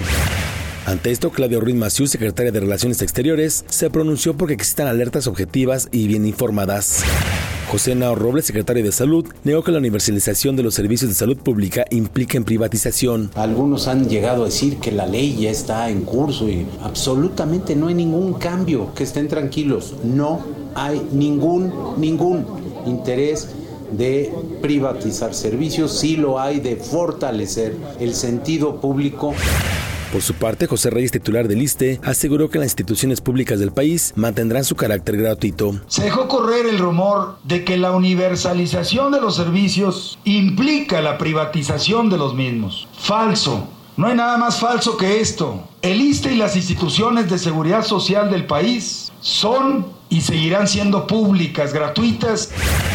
Javier Duarte, gobernador de Veracruz, presentó su declaración patrimonial. Esto luego de que la Procuraduría General de la República comenzó a investigar a más de 60 personas de su administración. No tengo propiedades en el extranjero y tampoco bienes inmuebles fuera de la ley. Toda mi vida me he conducido por el lado de la legalidad y la transparencia. Mi familia es ampliamente conocida en la tierra donde me crié, donde nació mi esposa, y no ocultan nada ante la sociedad. Siete organizaciones sociales de Argentina pidieron al presidente Mauricio Macri que aborde el tema de derechos humanos durante la visita de su homólogo Enrique Peña Nieto. Los colectivos argentinos manifestaron su preocupación por la crisis en esa materia por la que atraviesa México. Economía y finanzas. Elías Assad, subdirector de crédito del Infonavit, presentó un nuevo programa Mejoravit que otorgará créditos de hasta 48.600 pesos para ampliar la vivienda. Con una tasa de 16.5 anual en pesos que se aplica sobre el saldo insoluto del crédito. El crédito se otorga en pesos y el monto de amortización mensual va a depender del plazo y no será mayor del 25% de su salario al momento de obtener el crédito. Este programa será financiado por siete diferentes bancos aquí presentes que han comprometido en su conjunto 10.500 millones de pesos. Jaime Serra Pucha, secretario de Comercio, consideró que México debe agregar al Tratado de Libre Comercio de América del Norte temas como el comercio electrónico y medidas anticorrupción. Esto ante las posturas de los candidatos a la presidencia de Estados Unidos de renegociar o cancelar el acuerdo comercial. Internacional. El senador por Virginia, Tim Kaine, aceptó la nominación demócrata para la vicepresidencia de Estados Unidos. Con esto, se convirtió en el compañero de fórmula de la candidata presidencial Hillary Clinton. Para cada estadounidense que quiere que nuestro país sea una comunidad amada, donde la gente no se desprecia por lo que son, sino que se les respeta por sus contribuciones aportadas a esta nación y y para todos nosotros que sabemos que el futuro más brillante para nuestro país es el que construimos juntos. Y para mi amiga Hillary Clinton, yo acepto de forma humilde la nominación de mi partido para ser vicepresidente de los Estados Unidos. Angela Merkel, canciller alemana, afirmó que los refugiados que cometan ataques terroristas en su país se burlan de la nación que los acogió. Hasta aquí el reporte, en una hora más información. Radio UNAM, clásicamente informativa. Primer movimiento. Donde todos rugen, el puma ronronea. Doctor, la verdad, por favor. Mm, ya había visto algo así. Pues ¿dónde anda metiendo el ojo? Ay, pobre. Doctor, ¿qué tengo? Tiene el ojo cuadrado. ¿Cuadrado? Fue al MAC, ¿verdad? Mm, sí. Nadie sale como entró. Museo Universitario Arte Contemporáneo. MAC. Te dejará con el ojo cuadrado. UNAM. El Partido del Trabajo, más vivo que nunca. Así quedó de manifiesto con la confianza depositada por el pueblo de México a las candidatas y candidatos en estados, distritos y municipios del país. Gracias a la seguridad de tu voto, el PT crece y se fortalece. A cumplir nuestro compromiso con México, seguiremos siendo la oposición que el pueblo exige. No te vamos a fallar. Partido del Trabajo, orgullosamente de izquierda. A 52 años de la Declaración de los Derechos Civiles en Estados Unidos, la Cátedra Nelson Mandela de Derechos Humanos en Cine y Literatura y el Museo Memoria y Tolerancia presentan la exposición Martin Luther King, Un sueño de igualdad. Talleres, cine debate, charlas y mesas redondas en el Centro Cultural Universitario. Cátedra Nelson Mandela de Derechos Humanos en Cine y Literatura. De julio a octubre de 2016. Toda la programación en cultura.unam.mx diagonal Mandela. Primer movimiento. La vida en otro sentido. Seguimos aquí, son las 8 de la mañana con 6 minutos. Gracias a todos los que nos han escrito, a todos los que se emocionaron tanto como nosotros con el Canon Holmes. Algunos hicieron un par de referencias interesantísimas, una de ellas a Humberto Eco, porque en El nombre de la rosa hace un e, evidente homenaje a Sherlock Holmes y llama a su personaje Guillermo de Baskerville. pero también Sabater es otro absoluto, absoluto enamorado de Holmes. Y a mí ya me tienen pensando si, este, quién decidió en un- algún momento que Holmes era tan lectura de hombres, o qué pasó que Holmes se volvió lectura tan masculina. Es una, es una gran pregunta que habría que averiguar. Digo, porque yo lo leí todo en, en su momento, ¿no? Sí, sí me marcó de alguna forma, no es que eh, no es que haya sido mi autor, ¿no? Pero sí, por supuesto, pues lo leí en algún momento. Pero en fin, vamos a, a seguirle dando vueltas al tema. Por lo pronto ya está con nosotros en la línea Débora Dorotinsky, doctora en Historia del Arte e investigadora del Instituto de Investigaciones Estéticas de la UNAM. ¿Cómo estás, Débora? Buenos días. Hola Juana Inés, buenos días. ¿Cómo están? Benito, ¿qué tal? Hola, Débora, un gusto que estés con nosotros. Oye, Muchas gracias. cuéntanos de esta exposición, El viaje de los objetos. Bueno, Juana Inés, eh, esta exposición eh, se organizó eh, principalmente desde el posgrado en Historia del Arte. Todos los que participamos en ella, tu servidora, la coordinadora del posgrado, eh, los otros dos curadores, eh, Ana Elena Mayet y Julio García Murillo, son egresados del programa de estudios curatoriales de nuestra maestría. Los dos curadores asociados, Lorena Botello y Diego Flores, son alumnos también egresados del programa de curatoriales y las cinco estudiantes, perdón, seis estudiantes que eh, cocuraron y formaron parte del equipo curatorial y te voy a platicar lo que ellas hicieron. Son Rebeca Barquera, Delonis Escalante, Anaí Luna, Luis Alberto López Matus, Fernanda Parrales y Mónica Ramírez.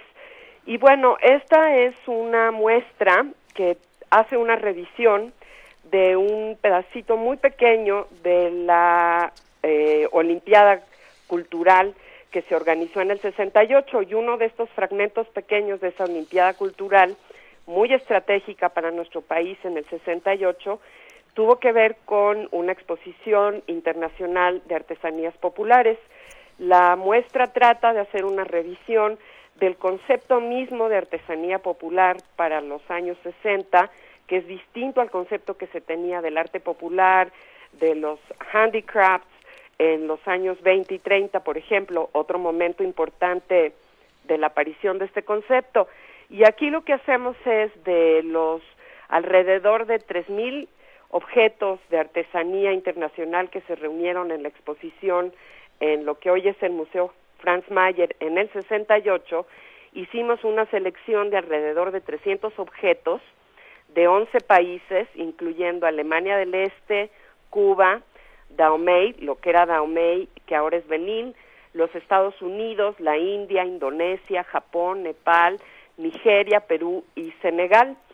Y eh, la exposición la van a encontrar dividida en dos partes. Una primera parte es una revisión documental de qué quería decir la artesanía popular, quiénes fueron los eh, artífices de esta exposición, Daniel Rubín de la Borbolla, un antropólogo muy brillante, eh, Luisa Veleira eh, Arroyo de Anda, un arqueólogo connotado de la época, y un museógrafo muy imaginativo, Alfonso Soto Soria, al que se le ocurrieron unas ideas para el montaje que tratamos de reproducir en la parte intermedia de nuestra exposición. En especial a, a Soto Soria se le ocurrió utilizar unos tubos que se llamaban sonotubos, que se utilizaban para colar columnas de concreto. Y pues estos tubos se les hacía una ventana oval y se colocaban los objetos adentro. Entonces hay también una reflexión sobre cómo estuvo montada la exposición originalmente en el 68. Eh, de esta parte documental ustedes llegan a esta sección donde se hace una reconstrucción con los, algunos objetos de la India y de Nepal de cómo estuvo expuesta eh, la muestra en el 68 y de ahí pasan ustedes a la parte de la India eh, en la que tratamos de hacer una relación entre algunas prácticas rituales y algunas prácticas que tienen que ver con la exposición de eh, objetos y vestidos sobre todo y el problema de utilizar maniquís en el caso de desplegar culturas que no son las culturas eh, del mundo occidental. Entonces, una reflexión no solamente sobre qué pasa, por ejemplo, en los museos de historia natural para enseñar la ropa de la gente de otros países y sus joyas, sino también pues cómo estas cosas se muestran y se despliegan en aparadores comerciales.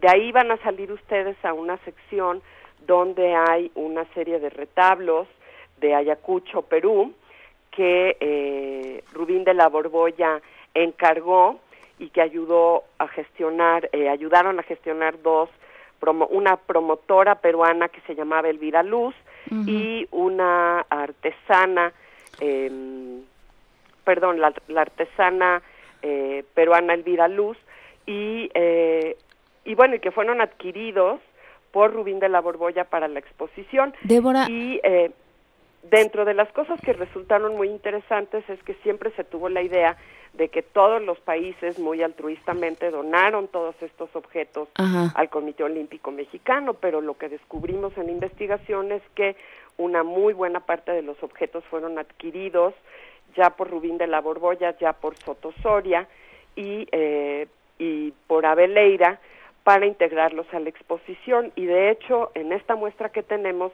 los objetos que fueron donados son los objetos de Alemania del Este y los objetos de Cuba, eh, con unos montajes también muy interesantes que reflexionan sobre eh, cómo es que se aprecian los objetos, para el caso cubano, por ejemplo, cómo se aprecian estos objetos rituales que tienen que ver con la santería en las casas. Entonces tenemos una reproducción de una eh, habitación en una casa cubana Débora. y una gran ventana Débora. que se abre de este lado cubano a un patio que asemeja un mercado eh, al aire libre en África, obviamente para tratar de hacer la conexión de África a Cuba, Ujú. eh, esta ventana que, que mira, eh, donde se miran de ida y de regreso los cubanos y los africanos.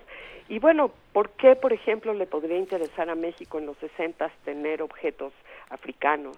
Y pues porque era una gran estrategia para establecer vínculos diplomáticos con países emergentes, que eran países que se estaban independizando y converti- eh, convirtiendo en naciones. Pero Débora, también tenemos objetos Débora. de ah, Japón, por Débora. ejemplo, y de los Estados Unidos, Ah. eh, desplegados tratando de reproducir, en el caso de Japón, el escaparate de una tienda de este tipo de objetos turísticos y, y comerciales que son como una artesanía fina en una tienda de Tokio contemporáneo. Y en el caso de los Estados Unidos es una gran vitrina donde eh, reproducimos la vitrina de una tienda en una autopista en Carolina del Norte, por ejemplo. Oye, Porque los, Débora. los objetos que están presentes son objetos de pues de sectores populares. Hola, Débora. Benito. Hola. Oye, perdón, se nos acabó el tiempo. Perdón, eh, ¿todo esto eh, a partir de cuándo está presente? Bueno, esto está presente en el Centro Cultural Universitario Tlatelolco desde junio, eh, que salimos de vacaciones esa semana, el 29, hasta el 9 de octubre, y va a haber una serie de actividades paralelas que la gente esté pendiente porque lo más seguro es que tengamos una sesión de teatro de sombras balinesa.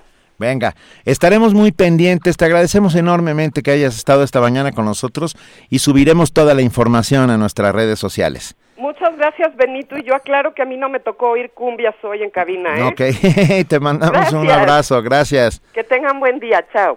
Ah, vamos a escuchar Dance of Joy con Menudo Barrio.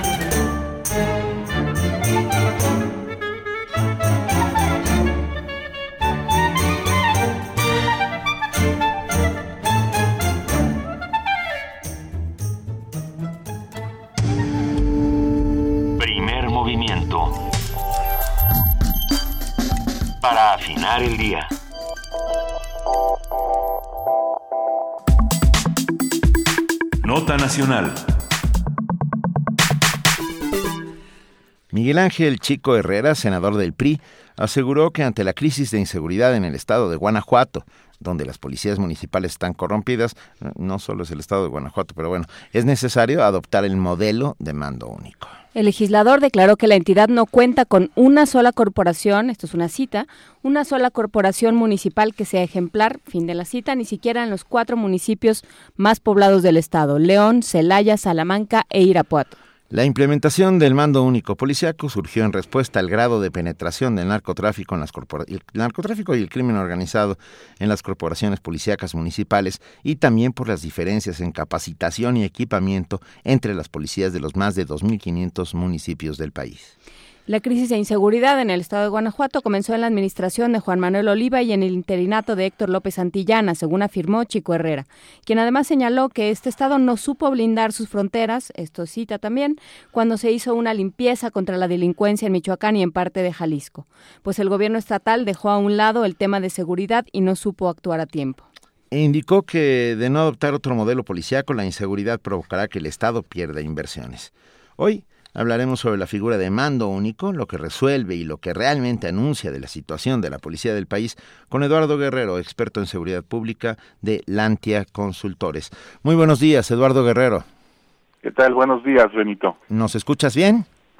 Un poquito bajo. Venga, hablamos fuerte. Hablamos fuerte. Eduardo Guerrero, ¿qué implica este esta petición de mando único? Eh, ¿Qué soluciona? ¿O, o qué, quiere decir que los gobernadores pidan mando único? Pues básicamente eh, lo que pretenden es atacar un problema muy grave que me parece que existe ya casi en todas las eh, en todos los estados del país que es eh, una gran cantidad de corporaciones policiales municipales que están completamente cooptadas y coludidas con el crimen organizado de manera que es eh, realmente difícil eh, combatir el crimen en un lugar donde la propia policía con su información, con sus capacidades, digamos, de inteligencia, eh, colabora activamente con las organizaciones criminales, ¿no? Como sucedió, por ejemplo, en Iguala con el con pues el secuestro la desaparición de los jóvenes normalistas, ¿no? ¿Qué pasa? Eh, Eduardo Guerrero, con las policías municipales y estatales? ¿De plano no funciona ninguna de las que hay en el país? Pues eh, deben, funcionan algunas. Eh, en realidad se trata de policías muy poco preparadas, con perfiles profesionales muy modestos, digamos, en razón también de que se les paga poco, los salarios son bajos, el promedio, el salario promedio de un policía municipal debe andar por los siete mil pesos ocho mil pesos y eh, además con una poca capacidad de monitorearlos, de evaluarlos y de sancionarlos en caso de que se les encuentre complicidad con los criminales, ¿no? Eh, generalmente los criminales además protegen a los propios policías que colaboran con ellos, es decir, si en algún momento son detenidos o arrestados por eh, presunta colaboración criminal, pues cuentan con abogados y cuentan con los recursos de las organizaciones criminales para enfrentar un, litigio, un proceso judicial y finalmente salen libres, ¿no? Eh, y lo que desde, esto se detectó ya desde hace varios años y Felipe Calderón fue el primero en proponer un mando único a nivel estatal, o sea, no desaparecen las policías municipales, pero quien manda, quien controla, quien nombra a los jefes policiales o los remueve, los despide, es el propio eh, secretario de Seguridad Pública Estatal, ¿no? Pero fracasó, fracasó esa propuesta de Calderón, eh, porque tú al quitarle las policías a los alcaldes, pues les quitas un instrumento muy importante de, de poder político, ¿no? Tú con una policía municipal puedes eh, aplicar el garrote eh, en, algunas comunidades, puedes desbloquear una carretera o puedes detener una movilización social y eso le da poder político a los alcaldes. Entonces la oposición de los alcaldes ha sido muy activa y también mm, seis años después eh, el presidente Peña volvió a, proponer el mando único, pero de manera más radical. En la propuesta de Peña sí desaparecen las policías municipales completamente. Esa propuesta tampoco eh, ha transitado y lo que tenemos ahora en la Cámara de Diputados, después de que ya pasó por la de senadores, es una propuesta, digamos, que por un lado permite que sigan existiendo las policías municipales, pero eh, bajo el monitoreo y la evaluación del Secretariado Ejecutivo del Sistema de Seguridad Pública que va a evaluarlas y va a decidir en qué momento y cuáles policías municipales deben ser relevadas por el mando estatal. ¿no? Eh, esto se antoja una tarea titánica porque este secretariado ejecutivo, en la iniciativa que ahorita se está cocinando en el Congreso, tendría que estar monitoreando alrededor de 1.800 policías municipales que hay en el país, ¿no? Y además eh, que, que parte de, de una de una idea muy complicada en términos de, seguridad. ¿Por qué le voy a tener, o sea, si realmente se trata de cuidar al ciudadano, de cuidar a quien vive en cierto lugar, ¿por qué va a tener confianza de alguien que es distinto de quien vive en su casa? O sea, ¿por qué, por qué se pierde y por qué no se, se, se trata de cuidar primero a este policía de todos los días que es vecino, que nació ahí, que, que la comunidad lo conoce? ¿Por qué no empezar desde ahí? ¿Qué pasó ahí?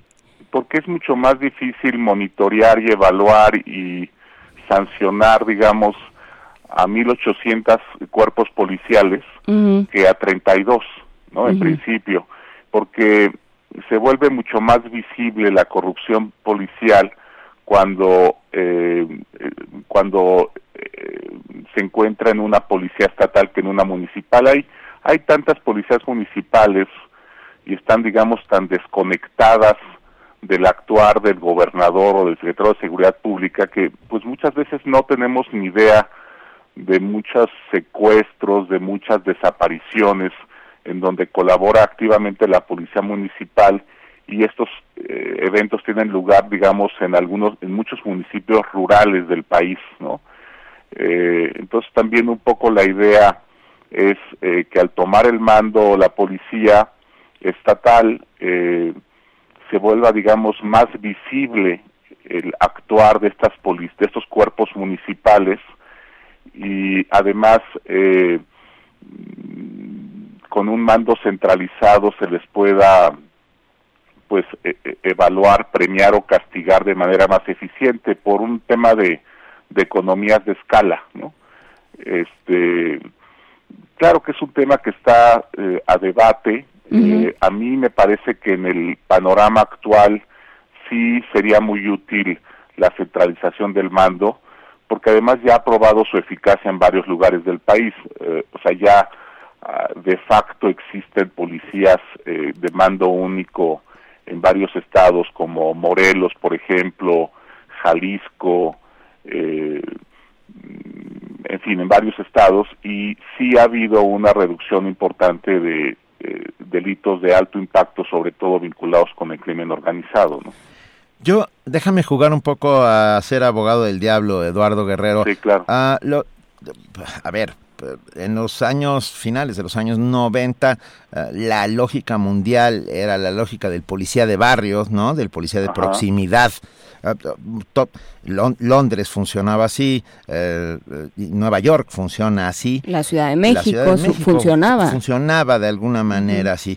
Ah, y esto lo que estamos pretendiendo es justo lo contrario, ¿no? O sea, evitar a ese policía conocido, al que es parte de la comunidad.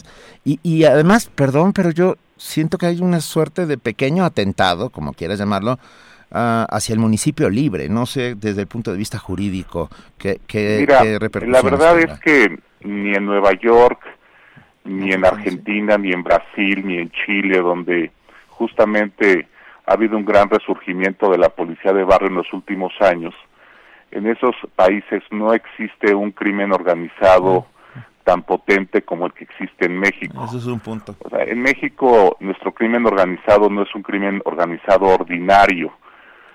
Es un crimen organizado excepcional en el sentido de que es muy, muy próspero y tiene gran capacidad de soborno. Por México pasa el 80, no, el 80% de la cocaína que se consume en Estados Unidos.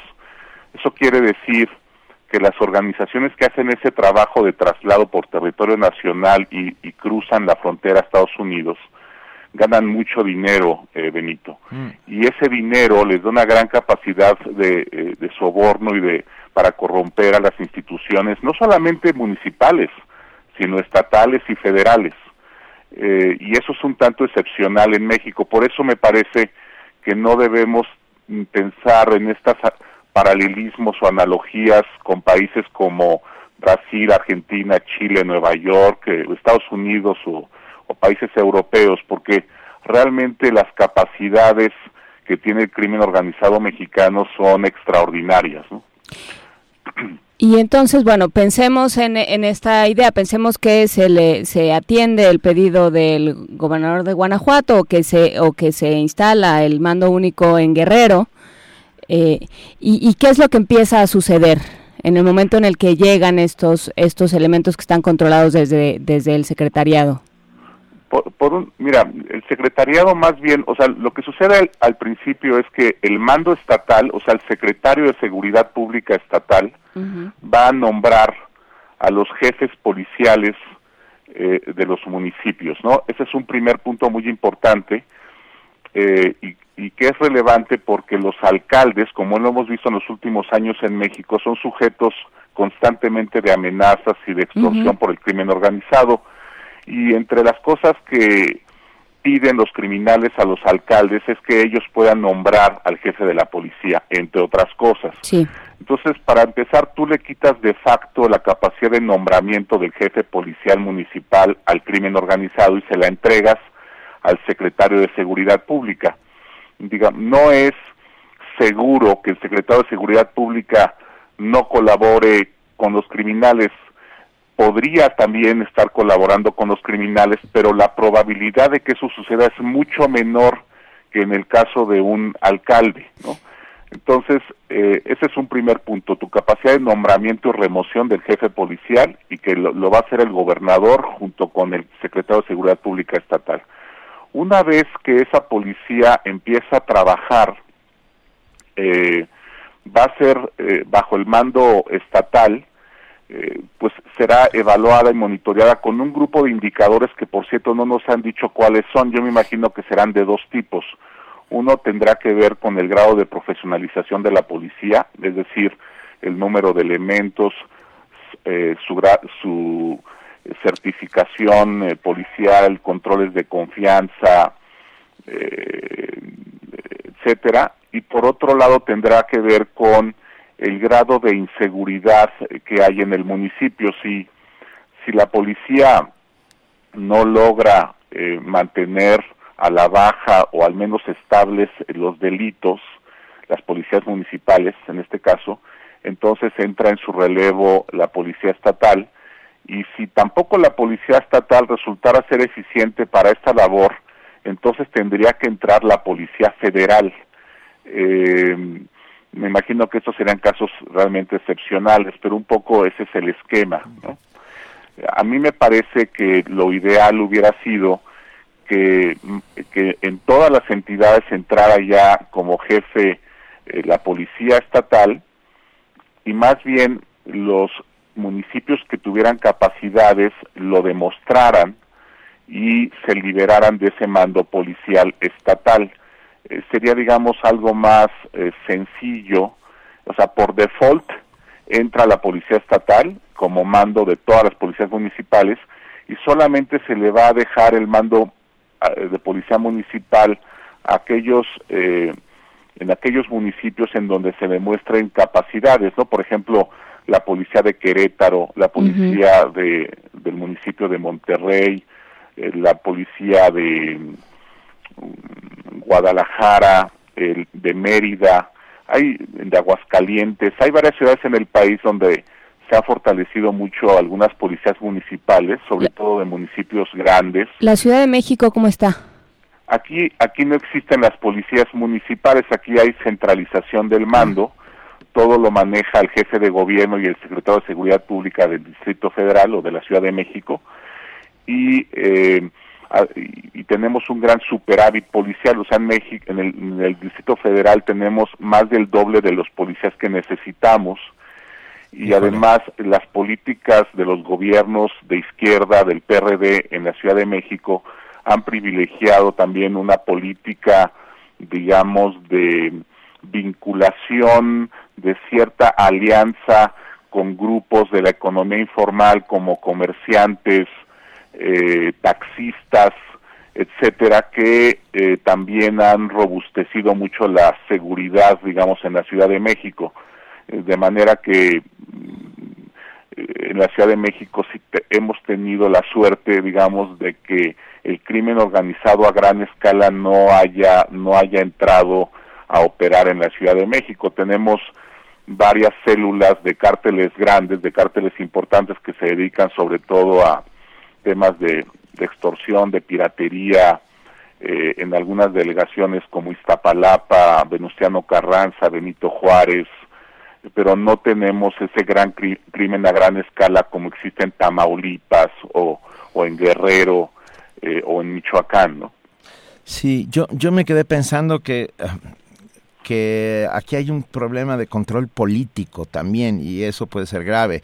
Ah, Claro, ¿De control político dices? Sí, de control político en el sentido de que si un estado es gobernado por un por un gobernador de un partido político y sus y los municipios por des- algunos de signo contrario, ah, el mandarles policías que obedezcan a este mando único. ah, Claro, ese es un tema muy importante, qué bueno que lo mencionas Benito y seguramente se va a corregir en la iniciativa porque tal como está el secretariado ejecutivo, que es el que va a evaluar y va a decidir en, en algún momento si se releva o no el mando municipal, pues depende de la Secretaría de Gobernación. Y, y, y eso va a causar mucho ruido político, como tú dices, eh, entre los alcaldes. Y lo más seguro es que eso se modifique y se cree una instancia con autonomía constitucional que es el que evalúe y decida cuáles municipios no pueden con la seguridad y cuyos mandos deben ser relevados por la, la autoridad estatal. Yo creo que eso es lo que va a terminar sucediendo y eso está en otra propuesta del PAN, eh, pero que digamos esa, esa no ha transitado, ¿no? La que está transitando trae la la propuesta de que sea el secretario ejecutivo, pero yo creo que eso va a cambiar, Benito. Esperemos que sí. Eduardo Guerrero, muchas gracias, experto en seguridad pública de Lantia. Consultores, estaremos muy pendientes de lo que vaya pasando y volveremos seguramente a hablar contigo muy pronto. Encantado, con mucho gusto. Saludos. Gracias, un abrazo. Primer movimiento. Escucha la vida con otro sentido.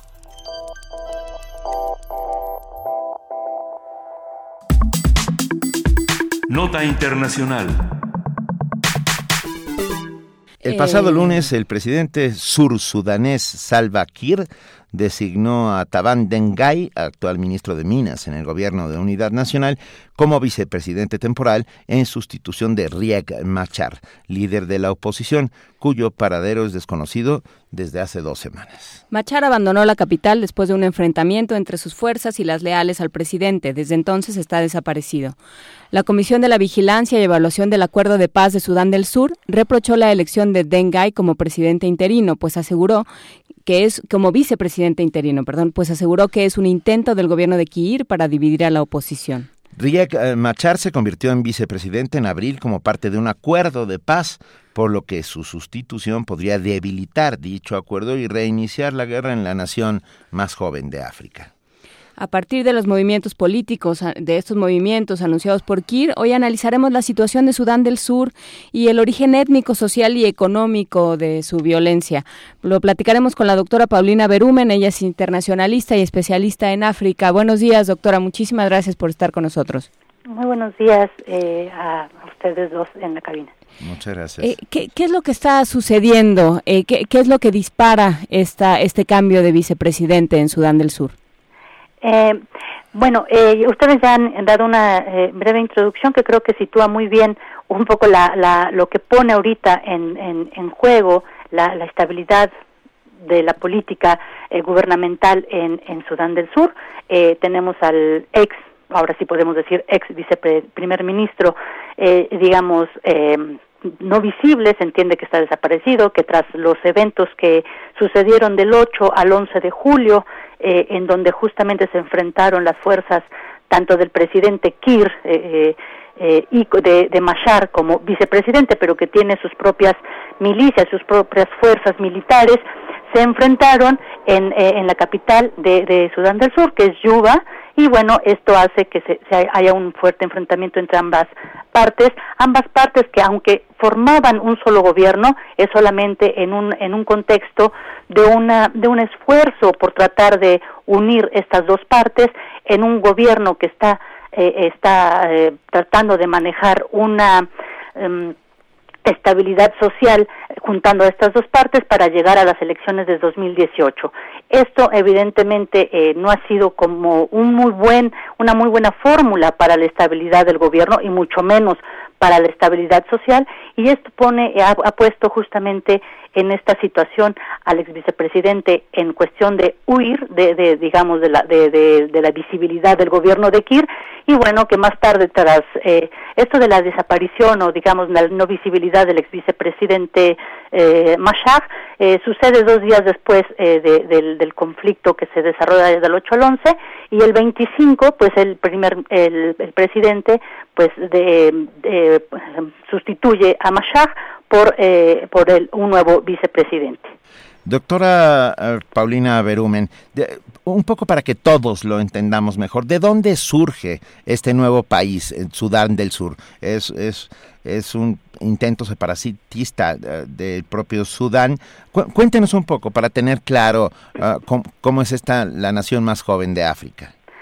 Eh, pues mire, eh, podemos empezar diciendo que justamente, bueno, el, el eh, Sudán del Sur y Sudán, eh, bueno, aunque oficialmente se llama Sudán, pero por, para reconocer Sudán del Norte y Sudán del Sur, eh, van, a, van, van a tener una, de por sí, una uh, cuestión ya separatista desde la propia eh, independencia eh, oficial de todo el Sudán en 1956, pero desde 1956 Sudán del Sur reclama tener su propia independencia.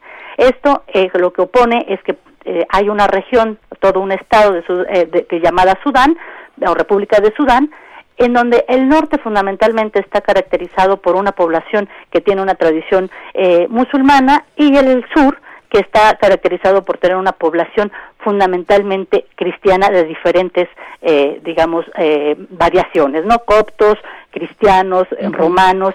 Entonces, esto ya per se separaba al, al norte y al sur de esta gran república del Sudán que se va a conformar tras la descolonización propia de, del periodo de descolonizaciones africanas eh, del siglo pasado. Más tarde empieza justamente una reacción de parte de Sudán del Sur, uh -huh. eh, pero todavía siendo Sudán, pero digamos eh, generalizando, separando al norte y al sur. Uh -huh. a, al sur del, de, de, la República de Sudán hay una serie de eh, digamos de reivindicaciones por tener la, a un propio Sudán del Sur con sus características, pero con sus características, eh, pero también muy diversas con respecto a su cuestión étnica. Eh, ustedes por, mencionaron en la introducción una cuestión étnica, que es algo que ha estado muy, eh, digamos, eh, en los medios de comunicación, ha sido algo que se ha mencionado mucho, es decir, presentar el caso de, de, de Sudán del Sur con los diferentes conflictos que, que ha tenido, las uh -huh. diferentes guerras civiles que también ha enfrentado, en una cuestión étnica. Eh, esto yo creo que hay que ponerle un poco más de cuidado y tratarlo con más delicadeza, esta cuestión étnica, porque casi siempre que hay un conflicto en, en, en, en alguna parte del continente, eh, tratan de polarizarlo o de referirlo a una cuestión étnica. Sí hay, sí hay estos toques, pero no es toda la explicación. En este caso, eh, eh, Sudán del Sur tiene una eh, variedad de, de, etnias que en efecto además van a estar muy representadas por líderes de, de, la lucha de liberación en su momento por la independencia. bueno, fundamentalmente tenemos a los Dinka, fundamentalmente tenemos los Nuer, tenemos a los Chiluca, Assam, de Murle, por mencionarles, digamos, de los más de las etnias más representativas. Esto a lo largo de la de, de, mm, de la lucha de liberación por, por liberarse de, de, la capital del norte, por así decirlo, pues va a tener un juego importante porque los diferentes líderes poco a poco pues van a ir eh, asentándose o poniendo en evidencia su, su, su origen étnico. Y es por esto que a veces tenemos también esta referencia de, de, de si es un conflicto, conflicto étnico o no. Para, para llegar más hacia la cuestión de por qué la llamamos la, la nación eh, más joven de África, eh, es, eh, van a lo largo de la de los noventas, pues van se van a incrementar estas rebeliones eh, en contra de, de, de, la capital de la República de Sudán, que es eh, Jartum, y van a tener finalmente en 2005 una, un acuerdo en el que poco a poco pues van a decidir eh, que justamente se va a votar un referéndum para que eh, eh, Sudán del Sur pues sea un país independiente. Todo esto se los cuento de manera muy rápida, pero Eh, implicó dos guerras civiles de larga, larga duración, de años, eh, la, la, segunda pues muchísimo más larga todavía, del 83 hasta eh, finales de los 90, hasta llegar en 2005 por un acuerdo de paz eh, entre el, el, el, Sudán, digamos, de Jartum, de la capital de ese momento de República del Sudán, y lo que va a, a volverse más tarde Sudán del Sur en 2011. Ahora, ¿qué es realmente lo que opone eh, ahora en materia estratégica a Sudán del Norte y a Sudán del Sur? Pues que eh, cuando se, se, se firma el acuerdo de, de paz entre las dos regiones, la línea divisoria de, de, de los sudanes, por así decirlo, eh, va a poner en, en de, un lado hacia el lado del Sudán del Sur, pues la mayoría de las reservas eh, eh, de, petróleo eh, que tenía la República de Sudán. Ah. Y del lado del norte lo que queda es toda la infraestructura con la que normalmente cuando se, se explotaba, se explota el petróleo, pues se saca del país para exportaciones, exportaciones eh, eh, fundamentalmente hacia China y hacia otras, a la Unión Europea y hacia otras partes del mundo. Entonces, esto justamente va a oponer a Sudán del Norte y a Sudán del Sur. Lo que quiero decir con esto es que a partir de ese momento, a, a, lo que ya más o menos se había previsto que iba a ser Sudán del Sur eh, para 2011 como ya nación independiente, pues ya opone a esa, a esa región a una doble eh, partida, ¿no? De, enfrentamiento. Por una, por un lado eh, con Sudán del Norte y otra cuestión, pues la parte interna propia que va a vivir Sudán de un conflicto eh, social en el que no se reconocen unos y otros, donde no hay un proyecto de nación para justamente, ya que, que, que Sudán, Sudán del Norte no sea el enemigo común de Sudán del Sur, sino que justamente faltó la atención hacia la parte eh, del sur, la parte social. Ese es grosso modo, bueno, eh, y bueno, llegando hasta 2011 con la independencia tras un referéndum en donde, bueno, la mayoría de los de los sudaneses del sur eh, o son sur sudaneses como correctamente es su gentilicio uh -huh. eh, van a van a estar a favor y pensando en esta en este costado social del que del que hablaba doctora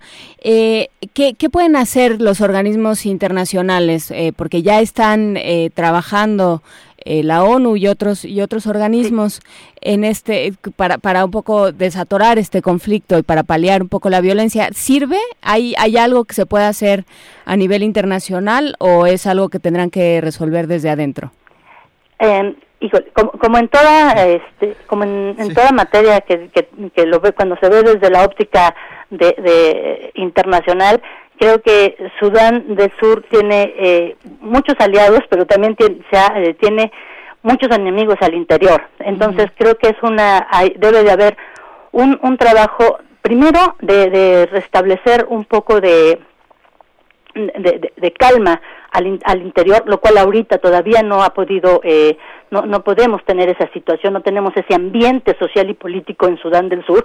La cuestión todavía sigue muy álgida por, por diferentes razones. A partir del, del 8 al 11 de, de, este encuentro, otra vez ya muy fuerte, con tanques, con helicópteros, con armas eh, militares de fuego, entre eh, las guardias o el ejército del gobierno y la parte rebelde de, de Mashar en su momento. Eh, es, el encuentro es muy fuerte, de manera que eso no solamente eh, llevó a tener eh, heridos, llevó a tener desplazados, eh, gente que tuvo que volver a huir de sus casas, refugiarse, los que han podido han pasado las fronteras y es ahí donde viene la cuestión también internacional, no solamente de, de, de los grandes organismos internacionales, no, la ONU, eh, la Unión Africana, la Liga Árabe, sino también de los que están inmediatamente concernidos en estas fronteras, uh -huh. eh, que también es todo un tema en África, la cuestión de la intangibilidad de las fronteras como herencia eh, también a un acuerdo después de la descolonización de no mover esas fronteras que per se eh, durante la colonia se dibujaron, uh -huh. pero que en la práctica real tras la, la, la, un Estado ya independiente, pues ha sido muy costoso, ha sido muy costoso porque justamente los, eh, los diferentes grupos étnicos no se reconocen en esos espacios limitados, en esa, en esa libre transición, en esa libre, perdón, este, en ese libre um, tránsito, pues se vuelve muy complicado. Entonces, volver eso un poco a la normalidad, crear un ambiente un poco de calma, eh, va a ser el debe ser el primer eh, punto a resolver por parte uh -huh. del gobierno de Kir, pero también por parte de quien ahora vaya a estar eh, eh, representando a la parte rebelde, porque eso es lo que hacía Mashar. Mashar en el gobierno, estando como vicepresidente, lo que hacía era justamente representar a la parte rebelde en el gobierno en este esfuerzo de unidad nacional en transición hacia las elecciones del 2018. Sí. Con, con, respecto a la cuestión internacional, están han, han tenido diferentes esfuerzos, pero eh, han sido todavía eh, insuficientes y eso desde luego pues pone en tela de juicio eh, eh, digamos la capacidad del tanto de los órganos eh, de los de las organizaciones continentales como es la Unidad Africana quien reprobó curiosamente le, hubo la, la reunión de la uni, de la Unidad Africana dos días después de este de este nuevo enfrentamiento uh -huh. el 13 de julio sí. Y bueno claro la presidenta eh, de la unidad africana en este momento, pues eh, condenó los hechos, dijo que era insostenible, que suficiente, que ya es insufi eh, eh, suficiente este conflicto, pero bueno, eh, lo más a lo más que recurrió es llamar a una a una cordura de parte del gobierno de Kir y por parte de la unidad de, de, de Naciones Unidas lo que hizo pues es pedir mandar más más eh, eh, refuerzos militares a la misión de, de Naciones Unidas en, Sudán para tratar de resguardar sobre todo la par, la, las, las propias misiones que ya existen, las bases de las misiones de Naciones Unidas que ya existen en Sudán, los, los, los eh, las zonas de refugio, los pozos, eh, todo está ahorita en juego en Sudán del Sur. Ese es el, ese es el asunto, es muy vasto y estoy hablando de de, de, desde los pozos, que también la cuestión del agua, hay un, ahorita ya hay una cuestión de infecciones muy importantes entre, la, entre los infantes, entonces la cuestión de los desplazados, eh, hay, hay una cuestión muy, muy complicada. Entonces, lo que está surgiendo ahorita de manera como efic eh, eficaz en Sudán del Sur es todo lo que generalmente conocemos, la Cruz Roja, Médicos Sin Fronteras, Oxfam, o sea, todos estos organismos internacionales, estas organizaciones internacionales que per se, se, están ya en el lugar de los hechos y que han venido trabajando no de este último, de, desde el 2013 para acá que se ha recrudecido eh, eh, en la joven nación de, de Sudán eh, el conflicto, sino desde mucho antes porque, bueno, Sudán tanto del norte como del sur tienen una larga trayectoria en encuentros y desencuentros. Doctora Paulina Berumen, muchísimas gracias de verdad por este análisis y, esta pequeña historia de Sudán del Sur.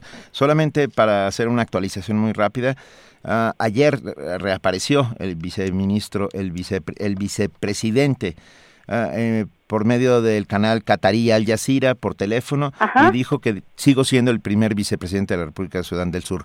El nombramiento realizado por el presidente Salva Kiir es ilegal y hasta ahí está la cosa. O sea, está en paradero desconocido, pero no desaparecido. Ah, Al Mashar, eh, Mashar fue el que, el que el que dice que sigue siendo vicepresidente Así entonces. Así es. Pero bueno, estaremos, muy pendientes y de verdad muchas gracias. Hablemos pronto, por Nos favor. quedan muchos temas que platicar, Paulina. Claro que sí, yo, creo algo que yo les quiero recomendar, yo sé que me quedan menos de dos segundos, Sí. quiero, reco- quiero decir también que la sociedad civil tampoco está cruzada de brazos, hay muchos esfuerzos que se están haciendo también por parte de los sursudaneses por también hacer frente a esta situación muy complicada, pero que también hay otras fuerzas sociales que siguen, que, que, que creen en su, en, en su país. Venga, pues muchísimas gracias, de verdad. Un abrazo. Buenas, buen día, gracias. Hasta luego. Primer movimiento. Donde todos rugen, el puma ronronea.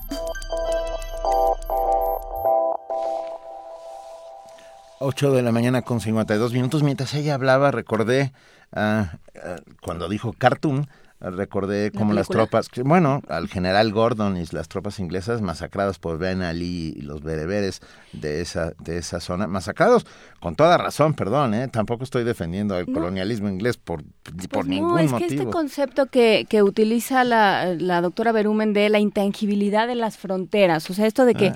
les hayan dicho, bueno, pues como yo conquisté de aquí para acá, entonces ustedes son este este reino, y después ello- eso se haya convertido en un país, pues es buena parte del, del origen de todos los conflictos, pero bueno, lo, lo platicaremos más bien luego con la, con la doctora Berumen. Por lo pronto, otra está doctora. otra doctora. Eh, Aletia Fernández de la Reguera, investigadora del Programa Universitario de Estudios de Género. Buenos días, gracias por estar con nosotros. Buenos días, eh, muchas gracias por el espacio. Cuéntanos. Eh, es- bueno, el día de hoy vamos a hablar sobre el retorno de mujeres migrantes que tuvieron la experiencia de ser trabajadoras en Estados Unidos y regresan a México. Eh, ¿Me escuchan bien? sí, perfectamente. Ah, ok. Bueno, eh, lo que voy a presentar hoy es un tema que me parece sumamente relevante en la agenda migratoria de este país, porque tenemos unas cifras muy importantes de cómo se ha incrementado el retorno de migrantes, tanto varones como mujeres de Estados Unidos, en los últimos 20 años. Tenemos que mm, ha cambiado mucho la forma en que retornan de la década de los 90 a cómo están regresando actualmente. Y bueno, sí tenemos que eh, se ha elevado la cifra en un 300% entre el año 2000 y el 2010 y prácticamente eh, tenemos cerca de un millón de personas que regresan en cada quinquenio en los últimos cinco años. Y bueno, entonces aquí el tema es eh, abordar las condiciones del retorno, específicamente eh, para el caso de las mujeres. Lo que les voy a presentar es eh, son resultados de un estudio cualitativo que realicé en el estado de Tlaxcala. Sin embargo, son son datos que coinciden con estudios cuantitativos y las cifras a nivel macro, ¿no? Y bueno, uno de los temas eh, más relevantes es la forma en que las mujeres están regresando, eh, mujeres que normalmente eh, habían tenido una experiencia eh, de como trabajadoras en Estados Unidos, que decir que eran mujeres que eh, eh, eran coproveedoras de sus familias o proveedoras principalmente, y que en las condiciones en las que se insertaron en Estados Unidos, bueno, les permitió tener una distribución diferente de el cuidado de, de la casa, del hogar, del trabajo doméstico, más compartir una corresponsabilidad con otros miembros del hogar o con otras, eh, con sus parejas, ¿no? Y bueno, también son mujeres que migraron de un entorno rural a un entorno urbano y eso generó mayores posibilidades de libertad de movimiento. Eh, este es un estudio que lo que midió y lo que lo que abordó fue los procesos de autonomía de las mujeres, es decir, cómo al migrar eh, se podían generar nuevas condiciones para crear mayor autonomía económica, mayor autonomía emocional frente a la pareja y otras relaciones, etcétera, y qué es lo que sucede una vez que regresan a México. Y bueno, lo que encontramos es que un problema muy importante eh, es el de la separación familiar. Ajá. Sí, normalmente son familias, mujeres que se habían establecido por más de cinco años en Estados Unidos, muchas de ellas fueron madres por primera vez o por segunda vez en Estados Unidos, lo que genera que son familias mixtas. Y eh, es decir, con hijos con nacionalidad eh, estadounidense y también eh, otra parte de la familia son mexicanos. Y esto puede llegar a generar problemas importantes de tipo jurídico en el momento de que hay una separación eh, de la pareja y que los niños no tienen la nacionalidad mexicana, por lo cual se quedan bajo la custodia de la pareja en Estados Unidos o inclusive del gobierno estadounidense. Ese es un tema muy alarmante, que es todo el tema del derecho a la, a la unificación familiar. Tienen que dejar a los hijos detrás, digamos. O sea, tienen que dejar a los hijos del otro lado de la frontera. Exactamente. Esos son los casos cuando el retorno es a través de una deportación o son retornos eh, que se dan de una forma abrupta, ¿no? Eh, muchas veces por miedo a ser deportadas o porque hay una emergencia familiar importante aquí en México y tienen que regresar y dejar a los hijos allá.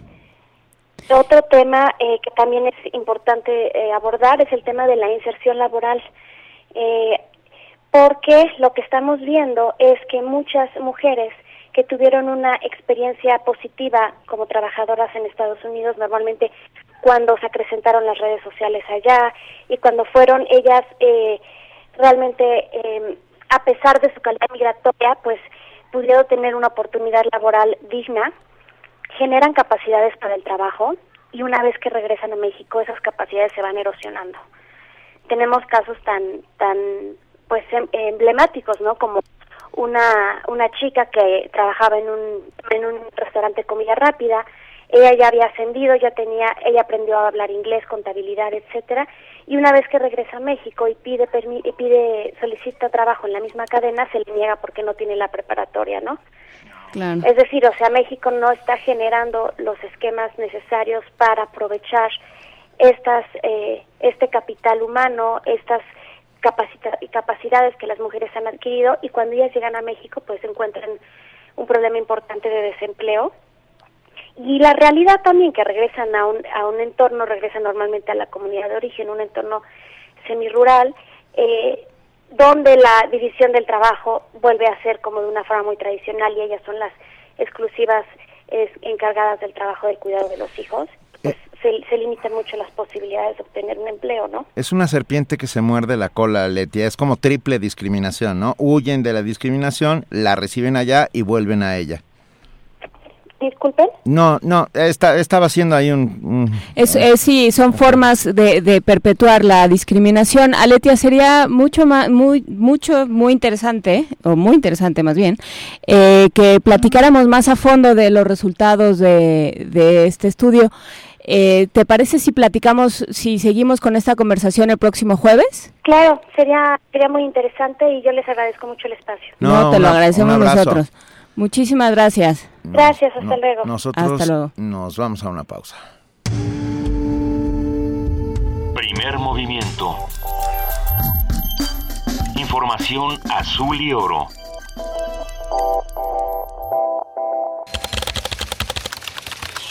Informativo.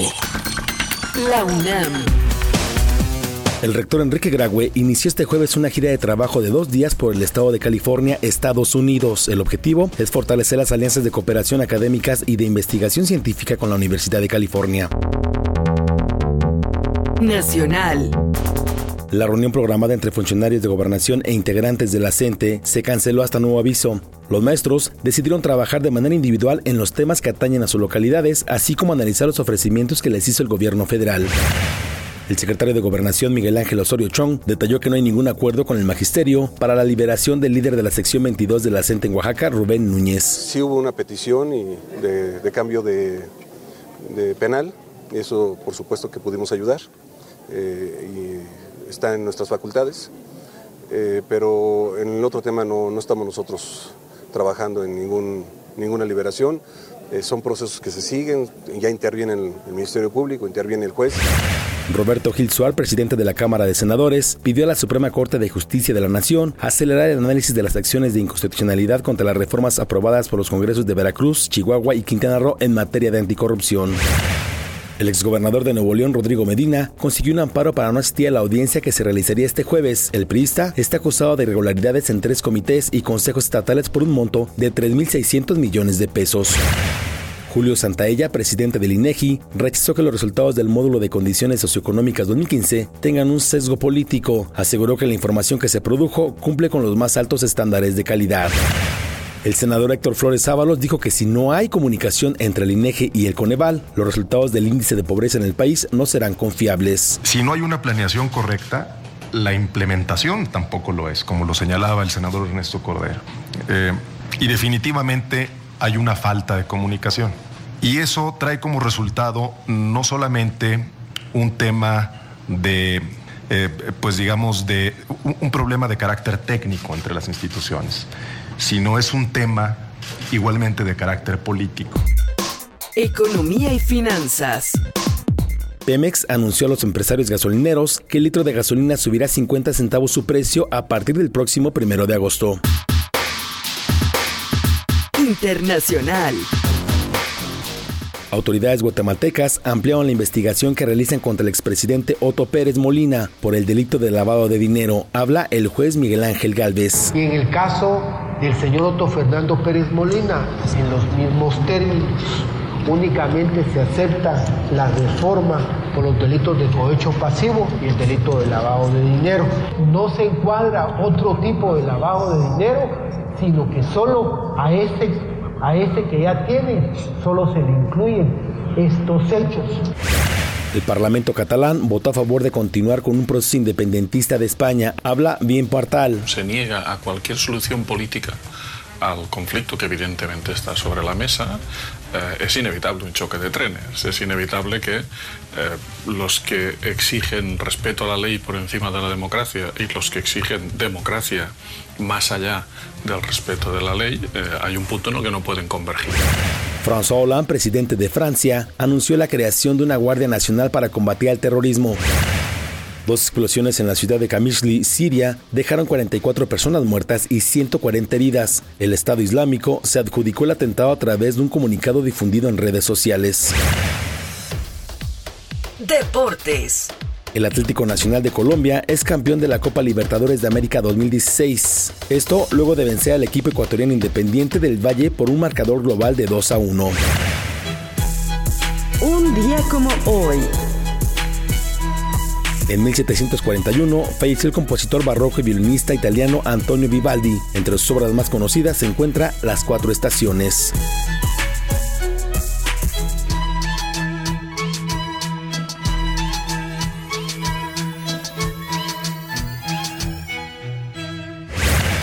Hasta aquí la información. Buenos días. Radio UNAM. Clásicamente informativa. Primer movimiento. Donde todos rugen, el puma ronronea. De las vistas de Salvador Toscano a la época de oro. De la nueva ola a lo experimental. A lo experimental. Del celuloide a la era digital. Filmoteca UNAM. 55 años de preservar la memoria fílmica. Acervo y restauración, hemeroteca, banco de imágenes, producción, cine en línea, talleres. Circuito Mario de la Cueva, frente a la Facultad de Ciencias Políticas y Sociales. Entra a www.filmoteca.unam.mx.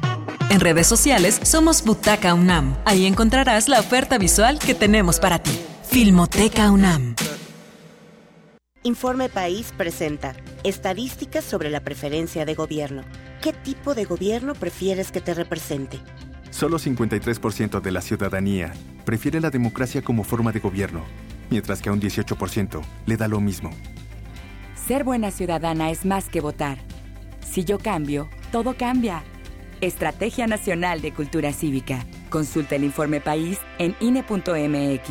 Instituto Nacional Electoral. INE. La noche es para la resistencia. Los viernes para celebrar la vida.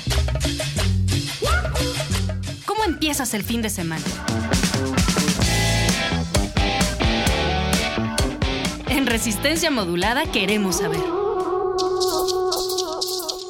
El Buscapiés. La radio brújula para las noches de viernes.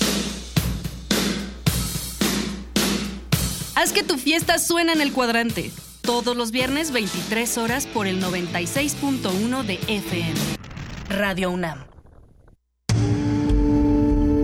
Primer movimiento. Donde la raza habla. 9 de la mañana con 6 minutos. Seguimos aquí en primer movimiento y vamos a una nota, Benito. Sí, eh, a ver. La visita a lugares caracterizados por un ambiente de alto riesgo de acontecimientos trágicos se ha convertido en una actividad económica lícita que crece. Se trata del turismo oscuro. Nuestra compañera Dulce García tiene los curiosos detalles.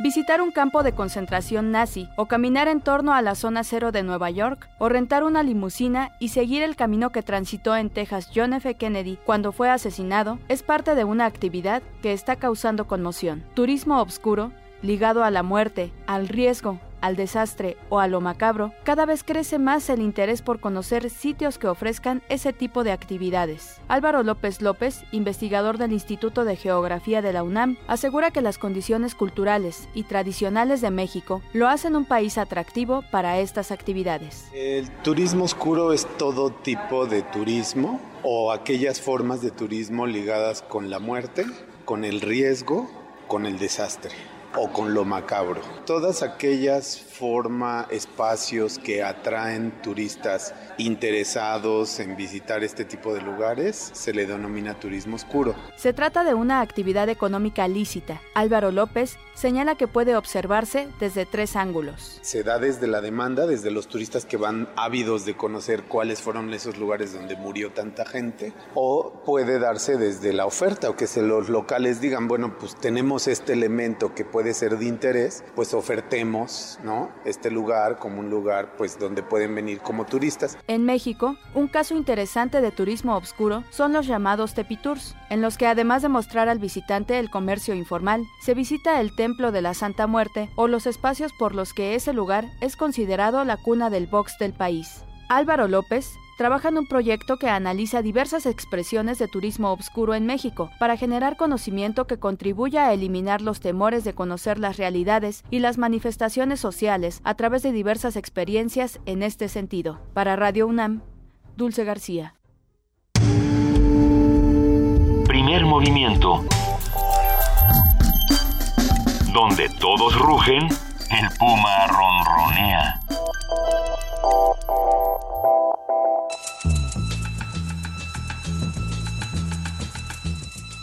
Es hora de poesía necesaria.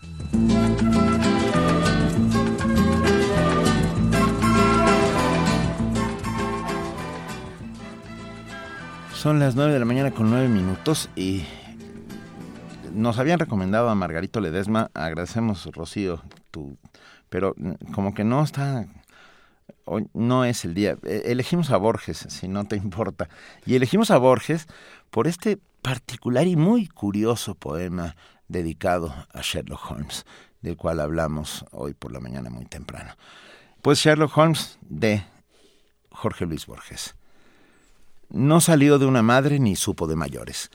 Idéntico es el caso de Adán y de Quijano. Está hecho de azar. Inmediato, cercano, lo rigen los vaivenes de variables lectores. No es un error pensar que nace en el momento en que lo ve aquel otro que narrará su historia y que muere en cada eclipse de la memoria de quienes lo soñamos, es más hueco que el viento. Es casto, nada sabe del amor, no ha querido. Ese hombre tan viril ha renunciado al arte de amar. En Baker Street vive solo y aparte. Le es ajeno también ese otro arte, el olvido. Lo soñó un irlandés que no lo quiso nunca y que trató, nos dicen, de matarlo. Fue en vano. El hombre solitario prosigue lupa en mano, su rara suerte discontinua de cosa trunca. No tiene relaciones, pero no lo abandona la devoción del otro que fue su evangelista y que de sus milagros ha dejado la lista. Vive de un modo cómodo, en tercera persona. No baja más al baño. Tampoco visitaba ese retiro Hamlet que muere en Dinamarca, que no sabe casi nada de esa comarca de espada y del mar del arco y de la aljaba. Omnia sunt plena hobbies. Todas las cosas están llenas de Júpiter. De análoga manera diremos que aquel justo que da nombre a los versos, que su inconstante sombra recorre los diversos dominios en que ha sido parcelada la esfera. Atiza en el hogar las encendidas ramas o da muerte en los páramos a un perro del infierno. Ese alto caballero no sabe que es eterno. Revuelve naderías y repite epigramas. Nos llega desde un Londres de gas y de neblina un Londres que se sabe capital de un imperio, que le interesa poco, de un Londres de misterios, tranquilo, que no quiere sentir que ya declina. No nos maravillemos, después de la agonía, el hado o el azar, que son la misma cosa, depara cada cual esa suerte curiosa de ser ecos o formas que mueren cada día, que mueren hasta un día final en que el olvido, que es la meta común, nos olvide del todo. Antes que nos alcance, juguemos con el lodo de ser durante un tiempo, de ser y de haber sido. Pensar de tarde en tarde en Sherlock Holmes es una de las buenas costumbres que nos quedan. La muerte y la siesta son otras. También es nuestra suerte convalecer en un jardín o mirar la luna. La mesa del día. Ya estamos de regreso, hoy es jueves, ustedes lo saben, y hoy es un jueves, como siempre, de mundos posibles. Y ya está con nosotros Alberto Betancourt, profesor en Historia de la Facultad de Filosofía y Letras de la UNAM y coordinador del Observatorio del G20 de la misma facultad, además colaborador semanal y queridísimo amigo de este espacio. Hola Alberto. Muy buenos días amigos, es un gusto como siempre estar con ustedes. Un abrazo para todo nuestro auditorio. Literalmente, como dicen Sabina y Serrat, el gusto es nuestro. Ah, qué bonito. es completamente recíproco, por supuesto. Tienes en tus manos, Alberto, un libro y ya queremos echarle un ojo y queremos empezar a devorarlo. Cuéntanos qué es. Tengo un libro al que le tengo mucho cariño. Se llama Cherán Kerry, Conociendo y Reconociendo Nuestro Territorio. Es el producto de una eh, muy importante tradición académica de investigación participativa y diálogo de saberes que han desarrollado dos amigos míos, Aida Castilleja y eh, Arturo Argueta. Pero también es el producto de una tradición de lucha comunitaria. Ambas tradiciones, la academia sensible, capaz de escuchar, y la lucha comunitaria confluyen en la producción de este libro, eh, que es resultado de una consulta que hicieron mis amigos al Consejo del Pueblo de Cherán, quien decidió tomar su vida en sus propias manos, la vida de la comunidad. La vida de, su bosque, la vida de sus recursos naturales, la vida comunitaria en sí misma. Un verdadero ejemplo para, para todos los mexicanos, por cierto, además también observado en todo el mundo. Y esa comunidad, cuando fue consultada respecto a qué tipo de investigación o libro le gustaría que se hiciera sobre ella, dijo, pues creo que lo más importante es que nuestros niños conozcan nuestro territorio. Y este libro es el resultado de un taller que funcionó durante cerca de un mes con los niños de Cherán, con ayuda del Consejo y con la intervención de los dos eh, investigadores que acabo de mencionar, que pues estuvieron con los niños recorriendo el territorio de Cherán y identificando sus lugares sagrados, sus manantiales, los principales árboles, la historia de la comunidad, las palabras en purépecha. Yo, yo me pregunto, eh, ¿Quiénes son los niños de Cherandia? ¿Qué dificultades están enfrentando actualmente? No es lo mismo lo que pasaba hace 20 años que lo que está ocurriendo ahora. Y es por eso muy pertinente la llegada de un libro eh, de esta de esta clase. Vamos a vamos a ir este, echándole un ojo y leyendo algunos fragmentos, si nos lo permites, Alberto. Por supuesto. Además, por supuesto, pues hacer la invitación para que nuestros amigos del auditorio conozcan este texto, lo busquen. Y bueno, yo quisiera comenzar nada más eh, planteando un antecedente, un libro que a mí me gusta mucho, que elaboró Arturo Argueta, que se llama Saberes Purépecha. Es un texto mucho más extenso que este que tengo en las manos, pero a mí siempre me ha recordado la acepción original griega de la palabra teoría, que tiene que ver con visión y con modos de ver. Y ese texto de Arturo Argueta, Saberes Purépecha sobre la naturaleza y los animales, tiene una característica que a mí siempre me provoca una suerte de arrobo porque lo que hace Arturo Argueta es desarrollar una metodología que le permite detectar y ver la sabiduría de los purépechas en relación a la ecología, la hidrología, eh, la fisiografía, la meteorología, la zoología, la botánica. Es un texto realmente hermoso en el que, por ejemplo, él muestra, él, él siguió un procedimiento que a mí siempre me ha fascinado y lo tomo como ejemplo de cómo una universidad puede preparar a las personas para que sean capaces de escuchar. ¿Qué, ¿Qué, hizo Arturo Argueta entre muchas otras cosas? Le pidió a los pescadores, a los campesinos, a las abuelas, a los niños que dibujaran animales. Las personas dibujaron ciertos animales y empezaron a mencionar los nombres en purépecha del ojo, el párpado, las pestañas, eh, el, nombre del pico, el nombre de las patas, cómo se llama la uña.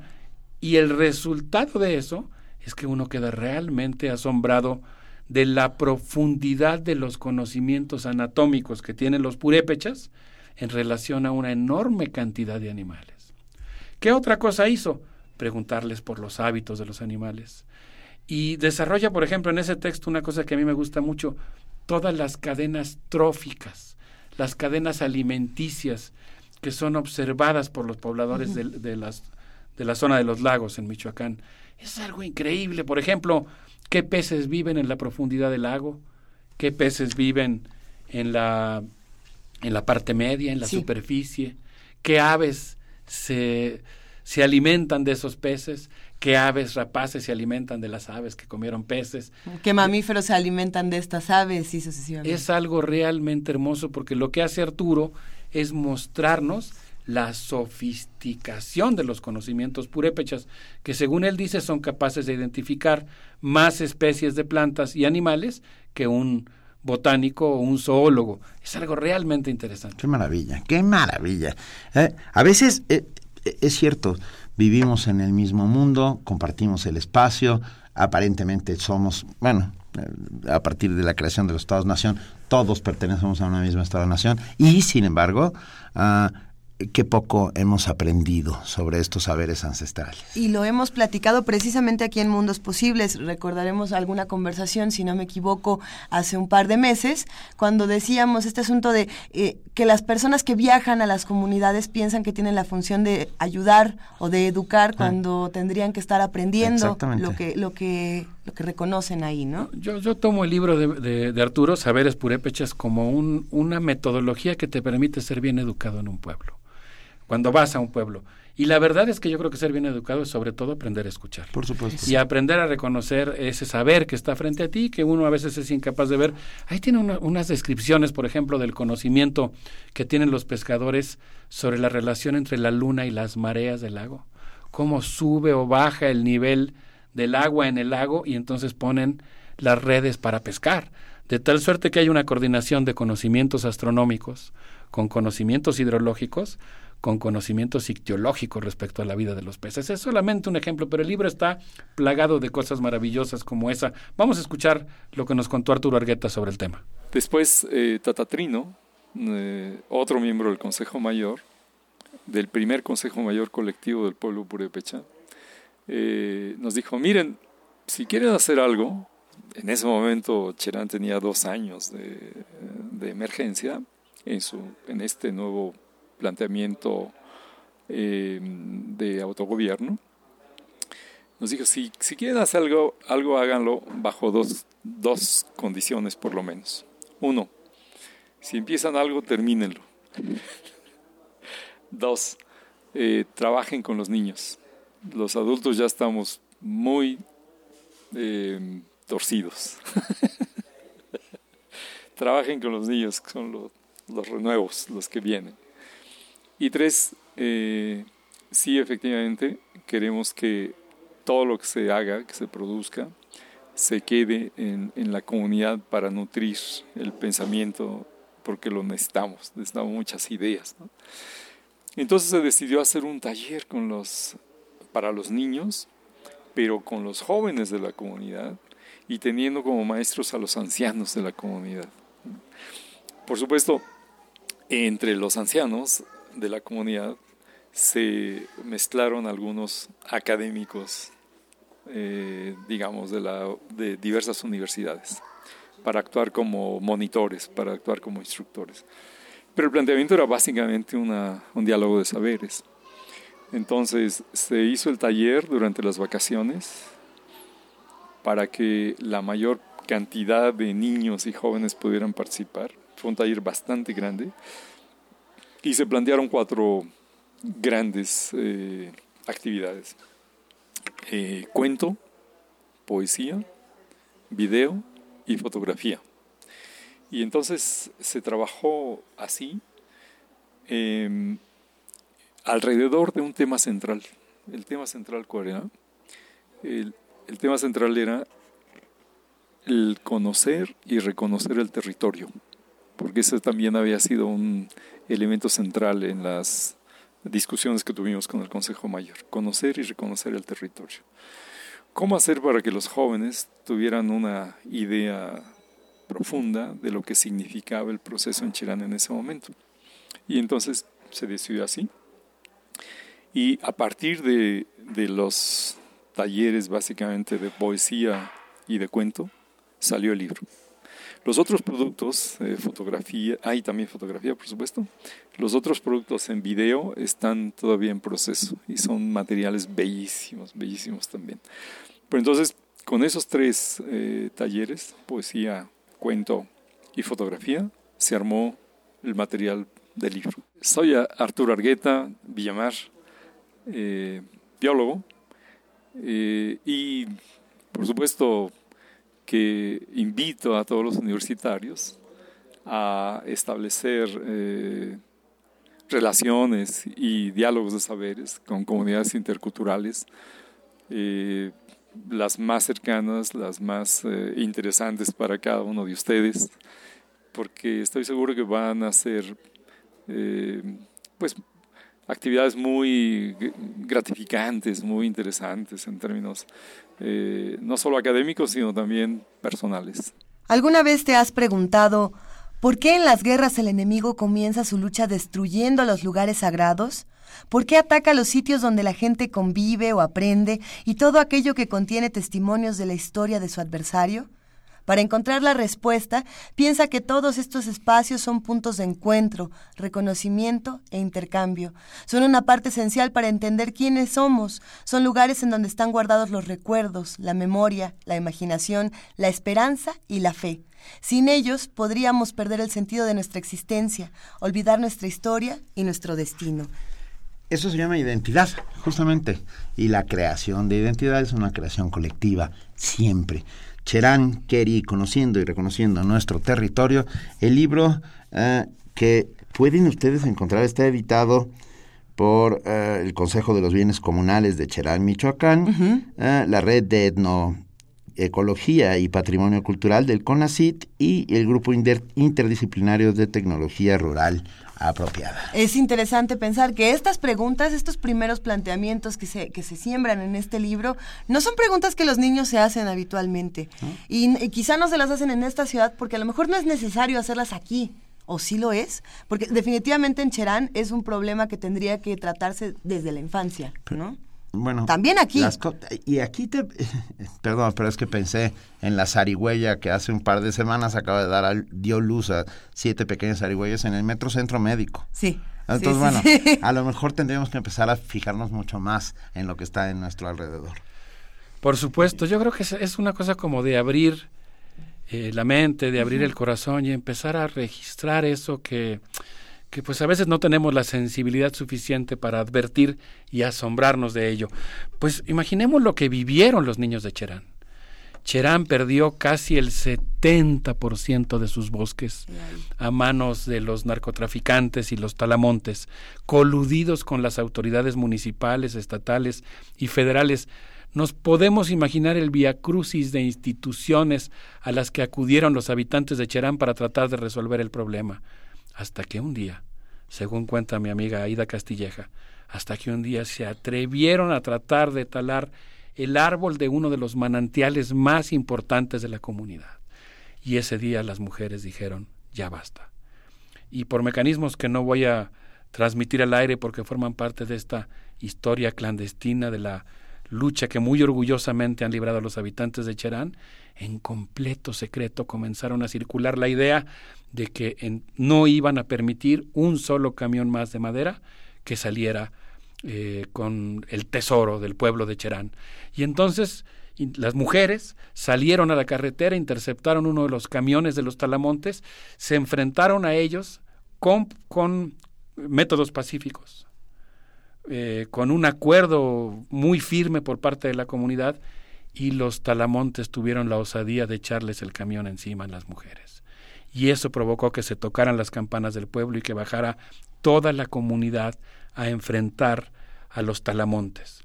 Una situación que no fue fácil, eh, tuvieron que denunciar la colusión con las autoridades municipales, nombrar autoridades por usos y costumbres, pero vean ustedes, eh, bueno, eso dio lugar a que los pobladores estuvieran esperando una respuesta por parte de los de los talamontes que en cualquier momento podían llegar con sus armas a enfrentarse con los pobladores. Así que los pobladores decidieron crear fogatas creo que son 255, no sé cuántas fogatas había cada noche en el pueblo de Cherán, porque cada manzana salía y hacía una fogata para que los vecinos pudieran estar platicando, intercambiando ideas, recordando y paladeando las palabras en purépecha. Y eso pues fue lo que vivieron los niños de Cherán. Y tiempo después, cuando decidieron hacer este libro, escribieron este bello capítulo que se llama El pueblo, el bosque y el monstruo. Érase una vez un pueblo muy lejano llamado Cherán, rodeado de un maravilloso bosque. Los árboles eran muy respetados, pues eran la principal fuente de vida de todos los habitantes de la comunidad. Las plantas eran conocidas y se utilizaban para curar enfermedades como el vómito, la diarrea y el dolor de cabeza. En ese hermoso lugar llovía mucho en tiempo de aguas. El agua era abundante. Por eso todos se sentían felices y organizaban fiestas alegres, pues todo marchaba bien. Hasta que un día, sucedió algo horrible. Un espantoso monstruo apareció. Nadie sabía de dónde había salido, pero pronto se apoderó de los árboles y se los estaba comiendo. La gente del pueblo se enojó mucho y decidió unirse para acabar con esa temible criatura, pues desde que el monstruo se estaba comiendo los árboles, el clima había cambiado. Los árboles estaban secando, ya casi no tenían ramas. Las demás plantas comenzaban a marchitarse y los animales se quedaban sin un lugar donde vivir. Esta es la forma en que los niños de Cherán cuentan orgullosos la historia de su comunidad. Qué maravilla. El libro está dividido en narraciones, también tiene una parte muy lúdica donde ellos pueden crear sus propias portadas, tiene unas ilustraciones bellísimas, tiene fotografías. Es un libro bellísimo de arte, habría que subir unas fotos a nuestras redes sociales para que todos estén al tanto. Ah, yo creo que valdría mucho la pena porque el diseño de este texto eh, está hecho de tal suerte que no hay una sola página en la que se repita el mismo patrón todas las páginas son diferentes. Es un, es un texto eh, muy hermoso. Vamos a escuchar, si les parece bien, algo de música purépecha para celebrar a las comunidades que defienden sus recursos, su dignidad y su, y su libertad de decidir su propio destino.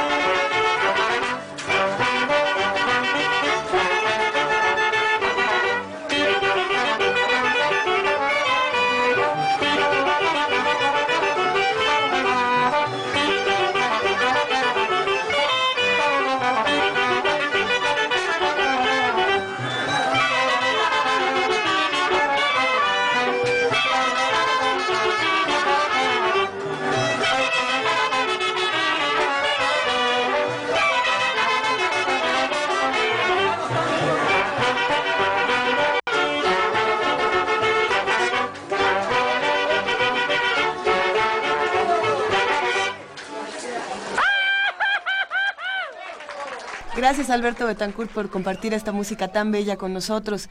¿Qué sigue entonces? Además de la creación de libros, eh, ¿desde dónde tenemos que informar a las personas de lo que está ocurriendo en Cherán o de lo que ocurrió en Cherán? Pues yo creo que lo que sigue es, eh, de alguna manera, seguir el ejemplo, ¿no? Seguir el ejemplo, pues en este caso yo insistiría de, las, de los productos que puede arrojar la investigación participativa en términos de, de cómo un grupo de, de, investigadores universitarios pueden entablar una relación de iguales y de diálogo con los habitantes de una comunidad y poner su saber a disposición de las necesidades de la propia comunidad. El texto, insisto, es muy interesante porque realiza una revisión, por ejemplo, del propio territorio. Y yo creo que en ese sentido, pues es fundamental pensar que los derechos de los pueblos indios tienen que ver con el manejo de su territorio, con la posibilidad de ejercer sus valores, su modo de vida y sus saberes en un territorio concreto. Consecuentemente, la defensa del territorio está íntimamente ligada con la defensa de los, de los derechos de los propios pueblos indígenas. En ese sentido, pues yo creo que el libro es eh, ejemplar. No sé qué opinas, Benito. Sí, sin lugar a dudas. Y además está escrito por la propia comunidad. O sea, recupera a las voces de la comunidad. No es un texto hecho por un extranjero, vamos, por decirlo de una manera, sino uh, por las voces de la propia comunidad. Me, hay un, justamente uno de los capítulos llamado Mi comunidad, eh, Mi gente y la estrecha relación con el territorio, en donde se recuperan dos pequeñísimos, uh, dos pequeñísimas Voces, de fragmentos. Ver, sí, fragmentos dichos por dos habitantes de la comunidad. Tata Trini, por ejemplo, dice, el hecho de saludar es importante para la comunidad. En la familia se reconoce como un principio fundamental el saludo. Mi padre me decía, saluda a la gente. Con eso no nos quedamos pobres y nos enriquecemos el espíritu. Y, por ejemplo, también Adelaida Cucue dice, todo lo que tú ves es territorio, por donde vas dando tus pasos, por donde viene el aire. Esa es la cosmovisión del territorio. Nuestra manera de pensar también es nuestra visión del territorio, así como nuestra manera de actuar. Es, esta cosmovisión en donde todas las partes no están separadas, sino integran un conjunto y todo es importante para hacer un todo, es, es yo creo que la parte esencial del mensaje de los pueblos purépechas. Qué, qué bien captaste algo que me parece que es una característica esencial de este libro el hecho de que el libro produce algo extraordinario, que debería ser mucho más común como resultado de las investigaciones de los antropólogos, los ecólogos, eh, los biólogos, ¿no? La voz de la comunidad. Es un libro, efectivamente, el, mérito de ese libro es que hay un eh, desdibujamiento intencional, ¿no? Todo un acto ético de desvanecimiento de los investigadores que lo produjeron, que por otro lado con esa acción hacen un texto clásico inolvidable, ¿no? entrañable, pero le, le ceden la voz a la comunidad y la que habla, digamos, pues efectivamente ya es un libro más bien producido por la comunidad, en donde los niños y los abuelos tienen la voz y están intercambiando opiniones y están recordando su propia historia. Por ejemplo, por ahí viene una cronología del pueblo de Cherán, sí. una cronología que me contaba Arturo en la entrevista que estuvimos haciendo, uh -huh. pues es una eh, cronología que fue resultado de una discusión muy ardua entre los propios habitantes de la comunidad que pues discutían, ¿no? No sé, por ejemplo, eh, lo que había ocurrido desde el siglo XVI. Esta cronología empieza con eh, el año de 1521, cuando se inicia la conquista española con la llegada a Michoacán de Nuño de Guzmán, siendo gobernante Tangashuan II. Bueno, y la comunidad pues sigue con, con cosas realmente muy hermosas, ya muy recientes. Por ejemplo, no sé, en 1985 se inicia el aserradero comunal. En 1990 se vende madera a Purépero, trasladándola en camiones. En 1995 asesinan a Tata Calixto, también conocido como el de las cabras o el de los llanos, quien denunció los robos de ganado y madera. En 2006-2007 asesinan a Tata Victorino Lemos en su casa. Inicia la limpieza en la zona de tres esquinas para facilitar el paso de los malos. En 2007-2011 es un periodo de devastación del bosque, corte, robo y quema de madera. El 15 de abril de 2011, resurgimiento de Cherán tras un cambio de actitud de sus habitantes. Inicia otra etapa de la lucha por la defensa y recuperación de los bosques y el territorio. El 18 de diciembre, Cherán lleva a cabo la consulta simultánea en los cuatro barrios para respaldar la decisión de elegir a sus autoridades según usos y costumbres. Un pueblo que recupera su historia, recupera su orgullo, recupera uh, todo aquello que puede estar desvanecido por estas cosas llamadas globalización, este intermediarismo, todo aquello que no nos permite mirarnos a nosotros mismos sin mirarnos el ombligo, sino dentro de una de un, de un espectro común. Me, es una maravilla. Che, viva Cherán. Viva Cherán.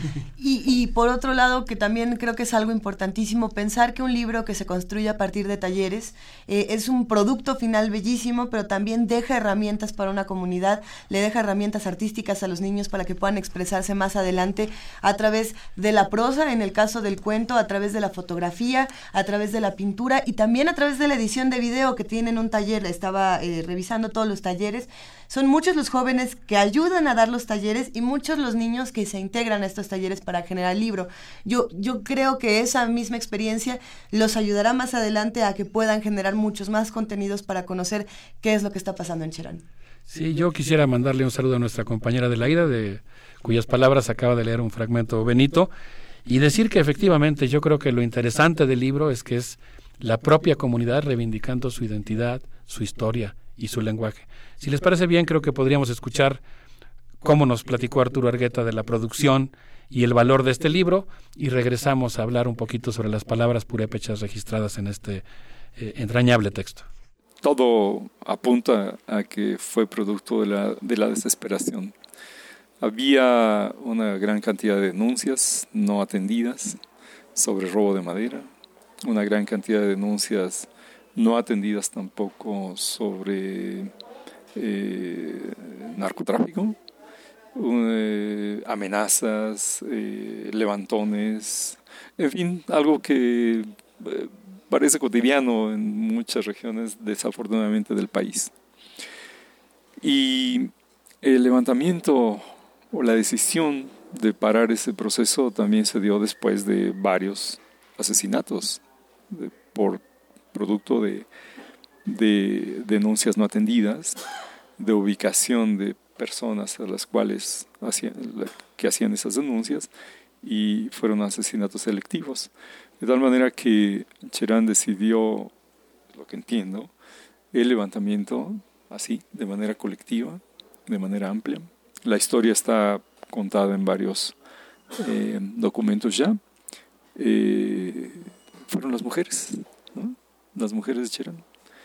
Eh, las que al ver que varios de los hombres y varios de los encargados de, autoridad en Cherán eran asesinados, decidieron que las mujeres eran las que iban a encabezar el levantamiento. Em, se avisaron de manera muy inteligente eh, una noche y al día siguiente decidieron pasar a la acción y detener eh, con, con, lo que detiene el pueblo siempre eh, a los malosos, eh, con puro corazón, con una gran valentía, con, una gran decisión y con un gran coraje para decir basta ya. Inscurini putimukwa quiere decir dame un beso en purépecha. Otra vez, Benito, por favor. A ver, Inscurini ma puticumukwa. Ah, dame, un beso. Dame un beso. Otra. Pukuri. Significa pino. Pino. Me imagino muy fácilmente a un estudiante de la Universidad Intercultural de Michoacán o de la Nicolaita o de la UNAM en un camión rumbo a Cherán murmurando las palabras purépechas que requiere para la vida prodigiosa en esa comunidad, como las, como las que acabas de mencionar. Sí, seguramente las pronuncié mal, pero con mucho cariño. Esta es bellísima, espero pronunciarla bien, es chamonini, chamonini, y quiere decir eco. Y el niño que dice que es su palabra favorita en purépecha dice que le gusta porque tiene un impacto y es como el eco. Chamonini. Qué bonito. Qué bonito este Hay muchas, hay, hay, un pequeño glosario de términos en purépecha.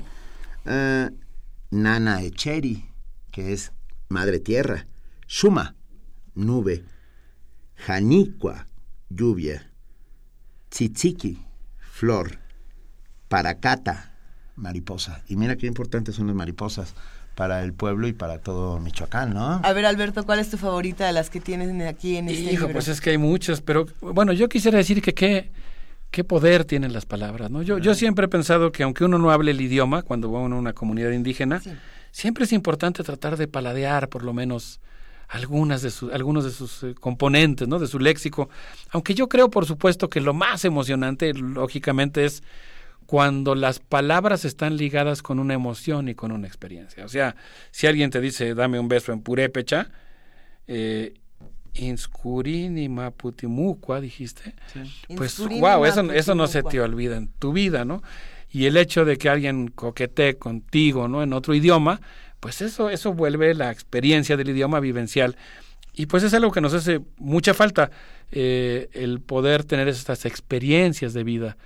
Eh, pero bueno, pues si no está uno ahí, si está uno a la distancia, pues puede uno paladear cosas simplemente para estar jugando con las palabras y hacer el esfuerzo mental, emocional, de acercarse a la cultura, ¿no? El idioma es una puerta de entrada a la cultura fenomenal.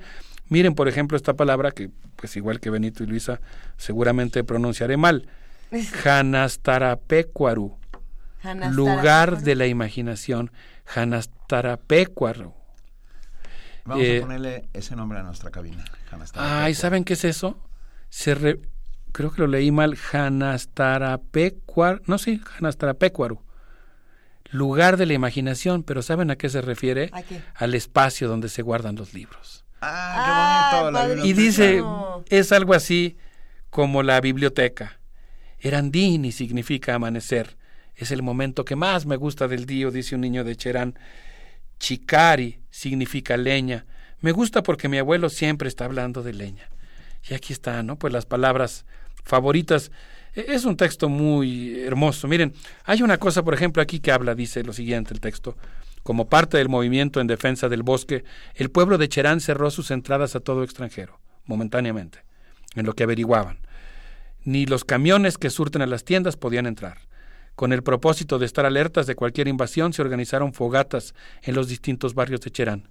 Para conocer más de cerca este evento, los niños entrevistaron unos a otros. Adonai, ¿qué platicaban las personas en las fogatas? Yair.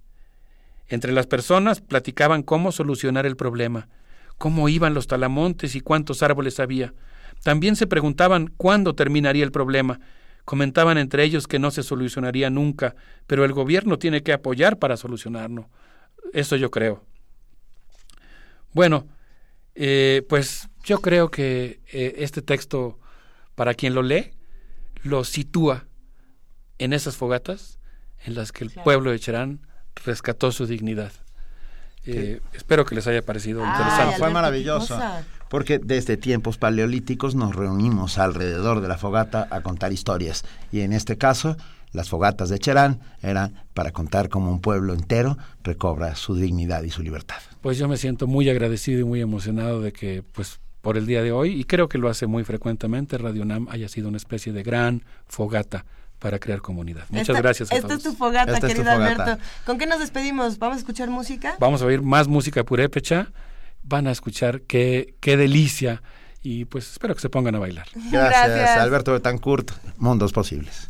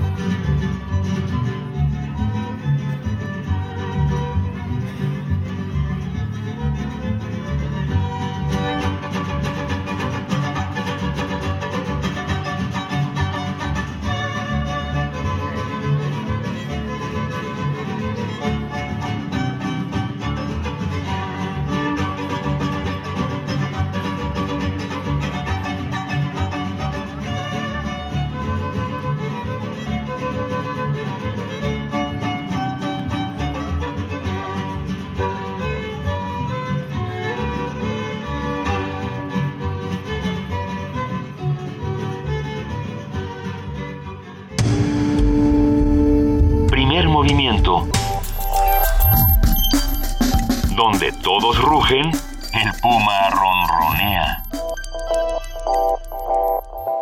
9.48 de la mañana, una enorme y agradecida respuesta de, esta, a esta mesa con el, con el doctor Alberto Betancourt, que está de vacaciones, pero que se manifestó. Fue grabada. de esta manera. Y Luisa también se manifestó a través de la magia de la posibilidad de la grabación. Pero ya está con nosotros para seguir con la conversación, el doctor, Luis, de la Barreda, él es director del Programa Universitario de Derechos Humanos. Buenos días, Luis de la Barreda, qué gusto volverte a saludar. Juan Inés Benítez, un gustazo, eh, auditorio de Radio UNAM, muy buenos días.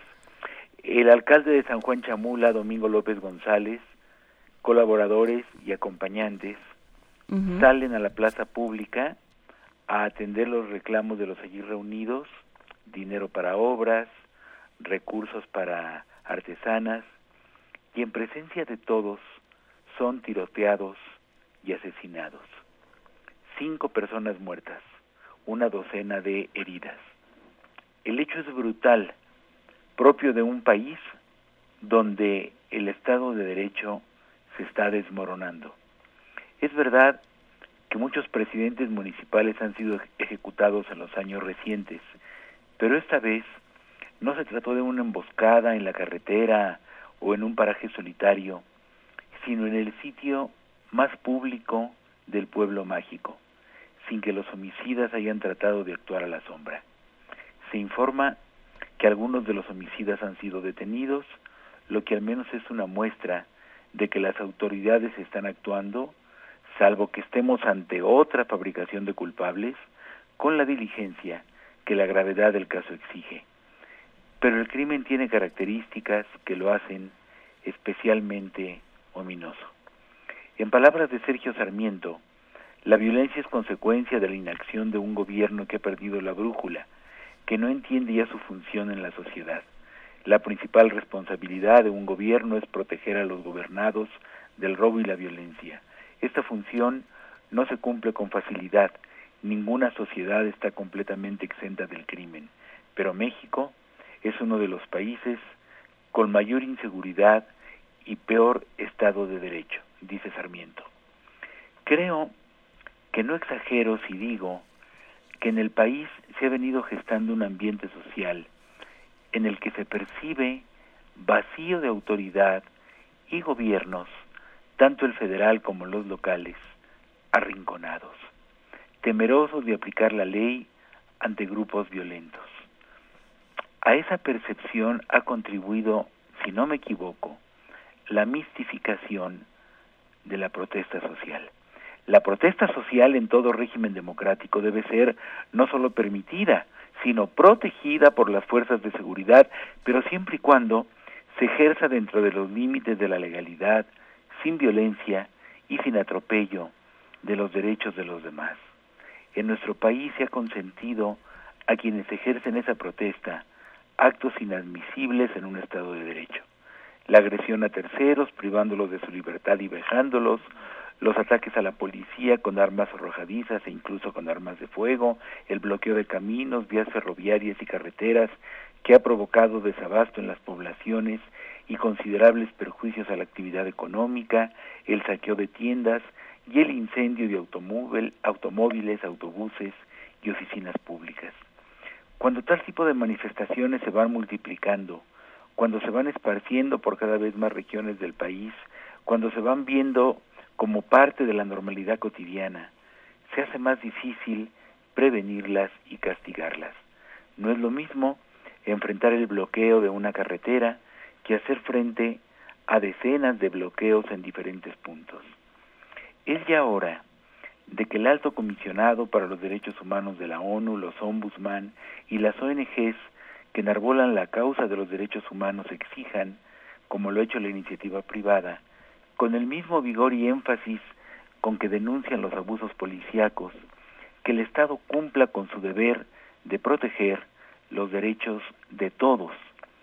El diálogo tiene sentido cuando los dialogantes analizan un problema y buscan conjuntamente la solución más razonable, la más justa y sensata dentro de los márgenes de la ley, pero no debe ser el sustituto de la obligación de los gobernantes de cumplir y hacer cumplir el derecho. Los gobiernos de la República parecen estar contra las cuerdas. Desde hace un decenio, el crimen organizado ha venido poniendo en entredicho su autoridad y su capacidad para imponer la legalidad y hacer valer el monopolio legal del uso de la fuerza. Ahora también son desafiados exitosamente por grupos que actúan a la luz del día. Solo faltaría, para completar el escenario de un mundo raro en el que los delincuentes son las víctimas, que grupos de presión exigieran la libertad de los presuntos responsables de los homicidios de San Juan Chamula con el argumento de que, dado que los delitos se cometieron al calor de la protesta social del pueblo bueno, los detenidos son presos políticos. Muchas gracias. Muchas, gracias. Muchas gracias a ti, doctor Luis de la Barrera Solórzano. Es todo un tema que esperemos que no se repita en otras partes del país. La situación es compleja y, y, bueno, no podemos permitírnoslo como sociedad. No, porque es el México bárbaro. Ah. Es el México que no, que no debemos permitir que vuelva. Así es. Te agradecemos mucho esta mañana, doctor Luis de la Barrera Solórzano. Nos estamos escuchando el próximo jueves, que cumplimos dos años. Un abrazo, mil gracias. Gracias. Muchísimas gracias. Vamos a una nota, Benito. Hay exposiciones, mesas de análisis y conferencias. Son algunas de las actividades que se llevarán a cabo en el marco de la muestra 100 años de arquitectura y diseño en Alemania. La información la tiene nuestro compañero Jorge Díaz. Vamos a escucharla.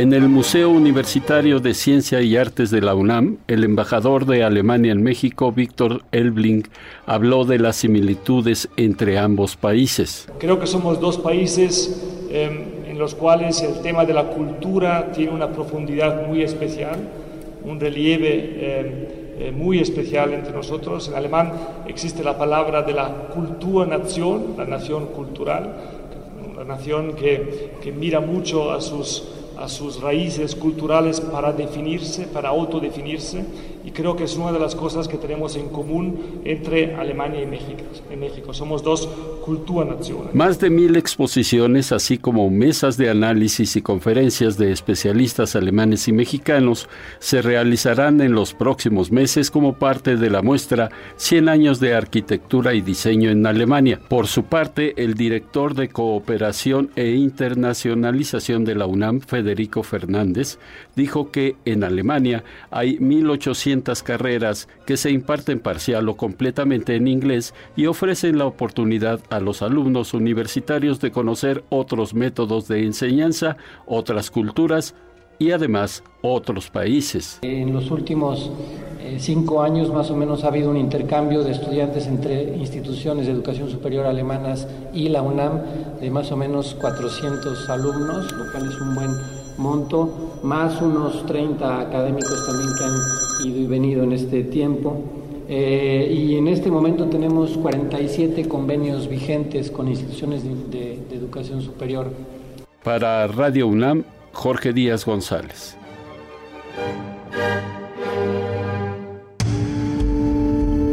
Primer movimiento. Donde la raza habla. 9 de la mañana, 57 minutos. Muchas gracias por tu comunicación, Ana Petroc, desde Nueva York. Ah, lo único que comentamos ese día fue lo sorprendente que fue que en la convención republicana le dieran tal aplauso a Ivanka Trump. Nunca la calificamos a ella. Pero te mandamos un abrazo y qué bueno que nos escuchas desde Nueva York. Muchísimas gracias, Ana Petroc.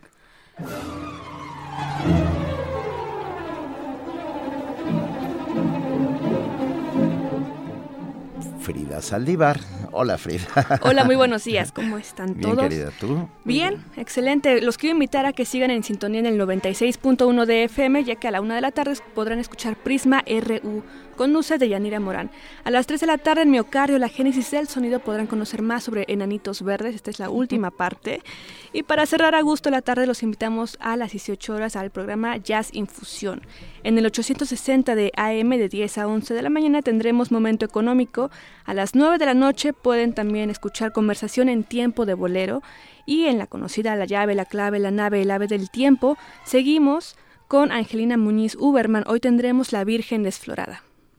Muy bien, y tú fuiste ayer, eh, Frida Saldívar, fuiste de avanzada, de, de vanguardia, junto con todo nuestro, nuestro equipo de Scouts, de, de niños exploradores fueron este junto con todo el, el, equipo de transmisiones y de controles remotos de Radio UNAM para, para ya preparar la sala Carlos Chávez. Estamos en los preparativos, más de 100 personas podrán estar acompañándonos, tendremos los detalles, así que el próximo el próximo jueves 4 de agosto, jueves 4 de agosto a las 7 de la mañana se va a transmitir primer movimiento en su emisión de segundo aniversario desde la sala Carlos Chávez en eso que yo llamo Cultisur porque nací hace Centro mucho. Cultural Universitario. Que quien no conocerá como el Centro Cultural Universitario. Va a ser un placer que nos acompañen. A partir de mañana diremos cómo pueden estar con nosotros. De verdad, para nosotros sería un privilegio contar con su presencia, poder vernos a los ojos, darnos que nos traigan un abrazo, pastel, porque va a haber pastel, va, a haber, sí, cada, que cada quien lleve algo y haremos un gran picnic uh, ahí entre todos. Uh, de verdad, agradecemos mucho. Ya nos vamos. Uh, gracias a todos los que han hecho posible y hacen posible diariamente primer momento. De verdad, es, es un enorme orgullo. Y gracias a ti, querida Juana Inés de esa. Muchísimas gracias, gracias a los ingenieros que vinieron rápidamente a, a atender nuestra, tender y a atender nuestras líneas que, que tenían, que es que como se dieron cuenta, un poco de problemas. Muchísimas gracias a todos por su atención y por su escucha. Eh, esto fue Primer Movimiento. Gracias por hacer comunidad, el mundo desde la universidad.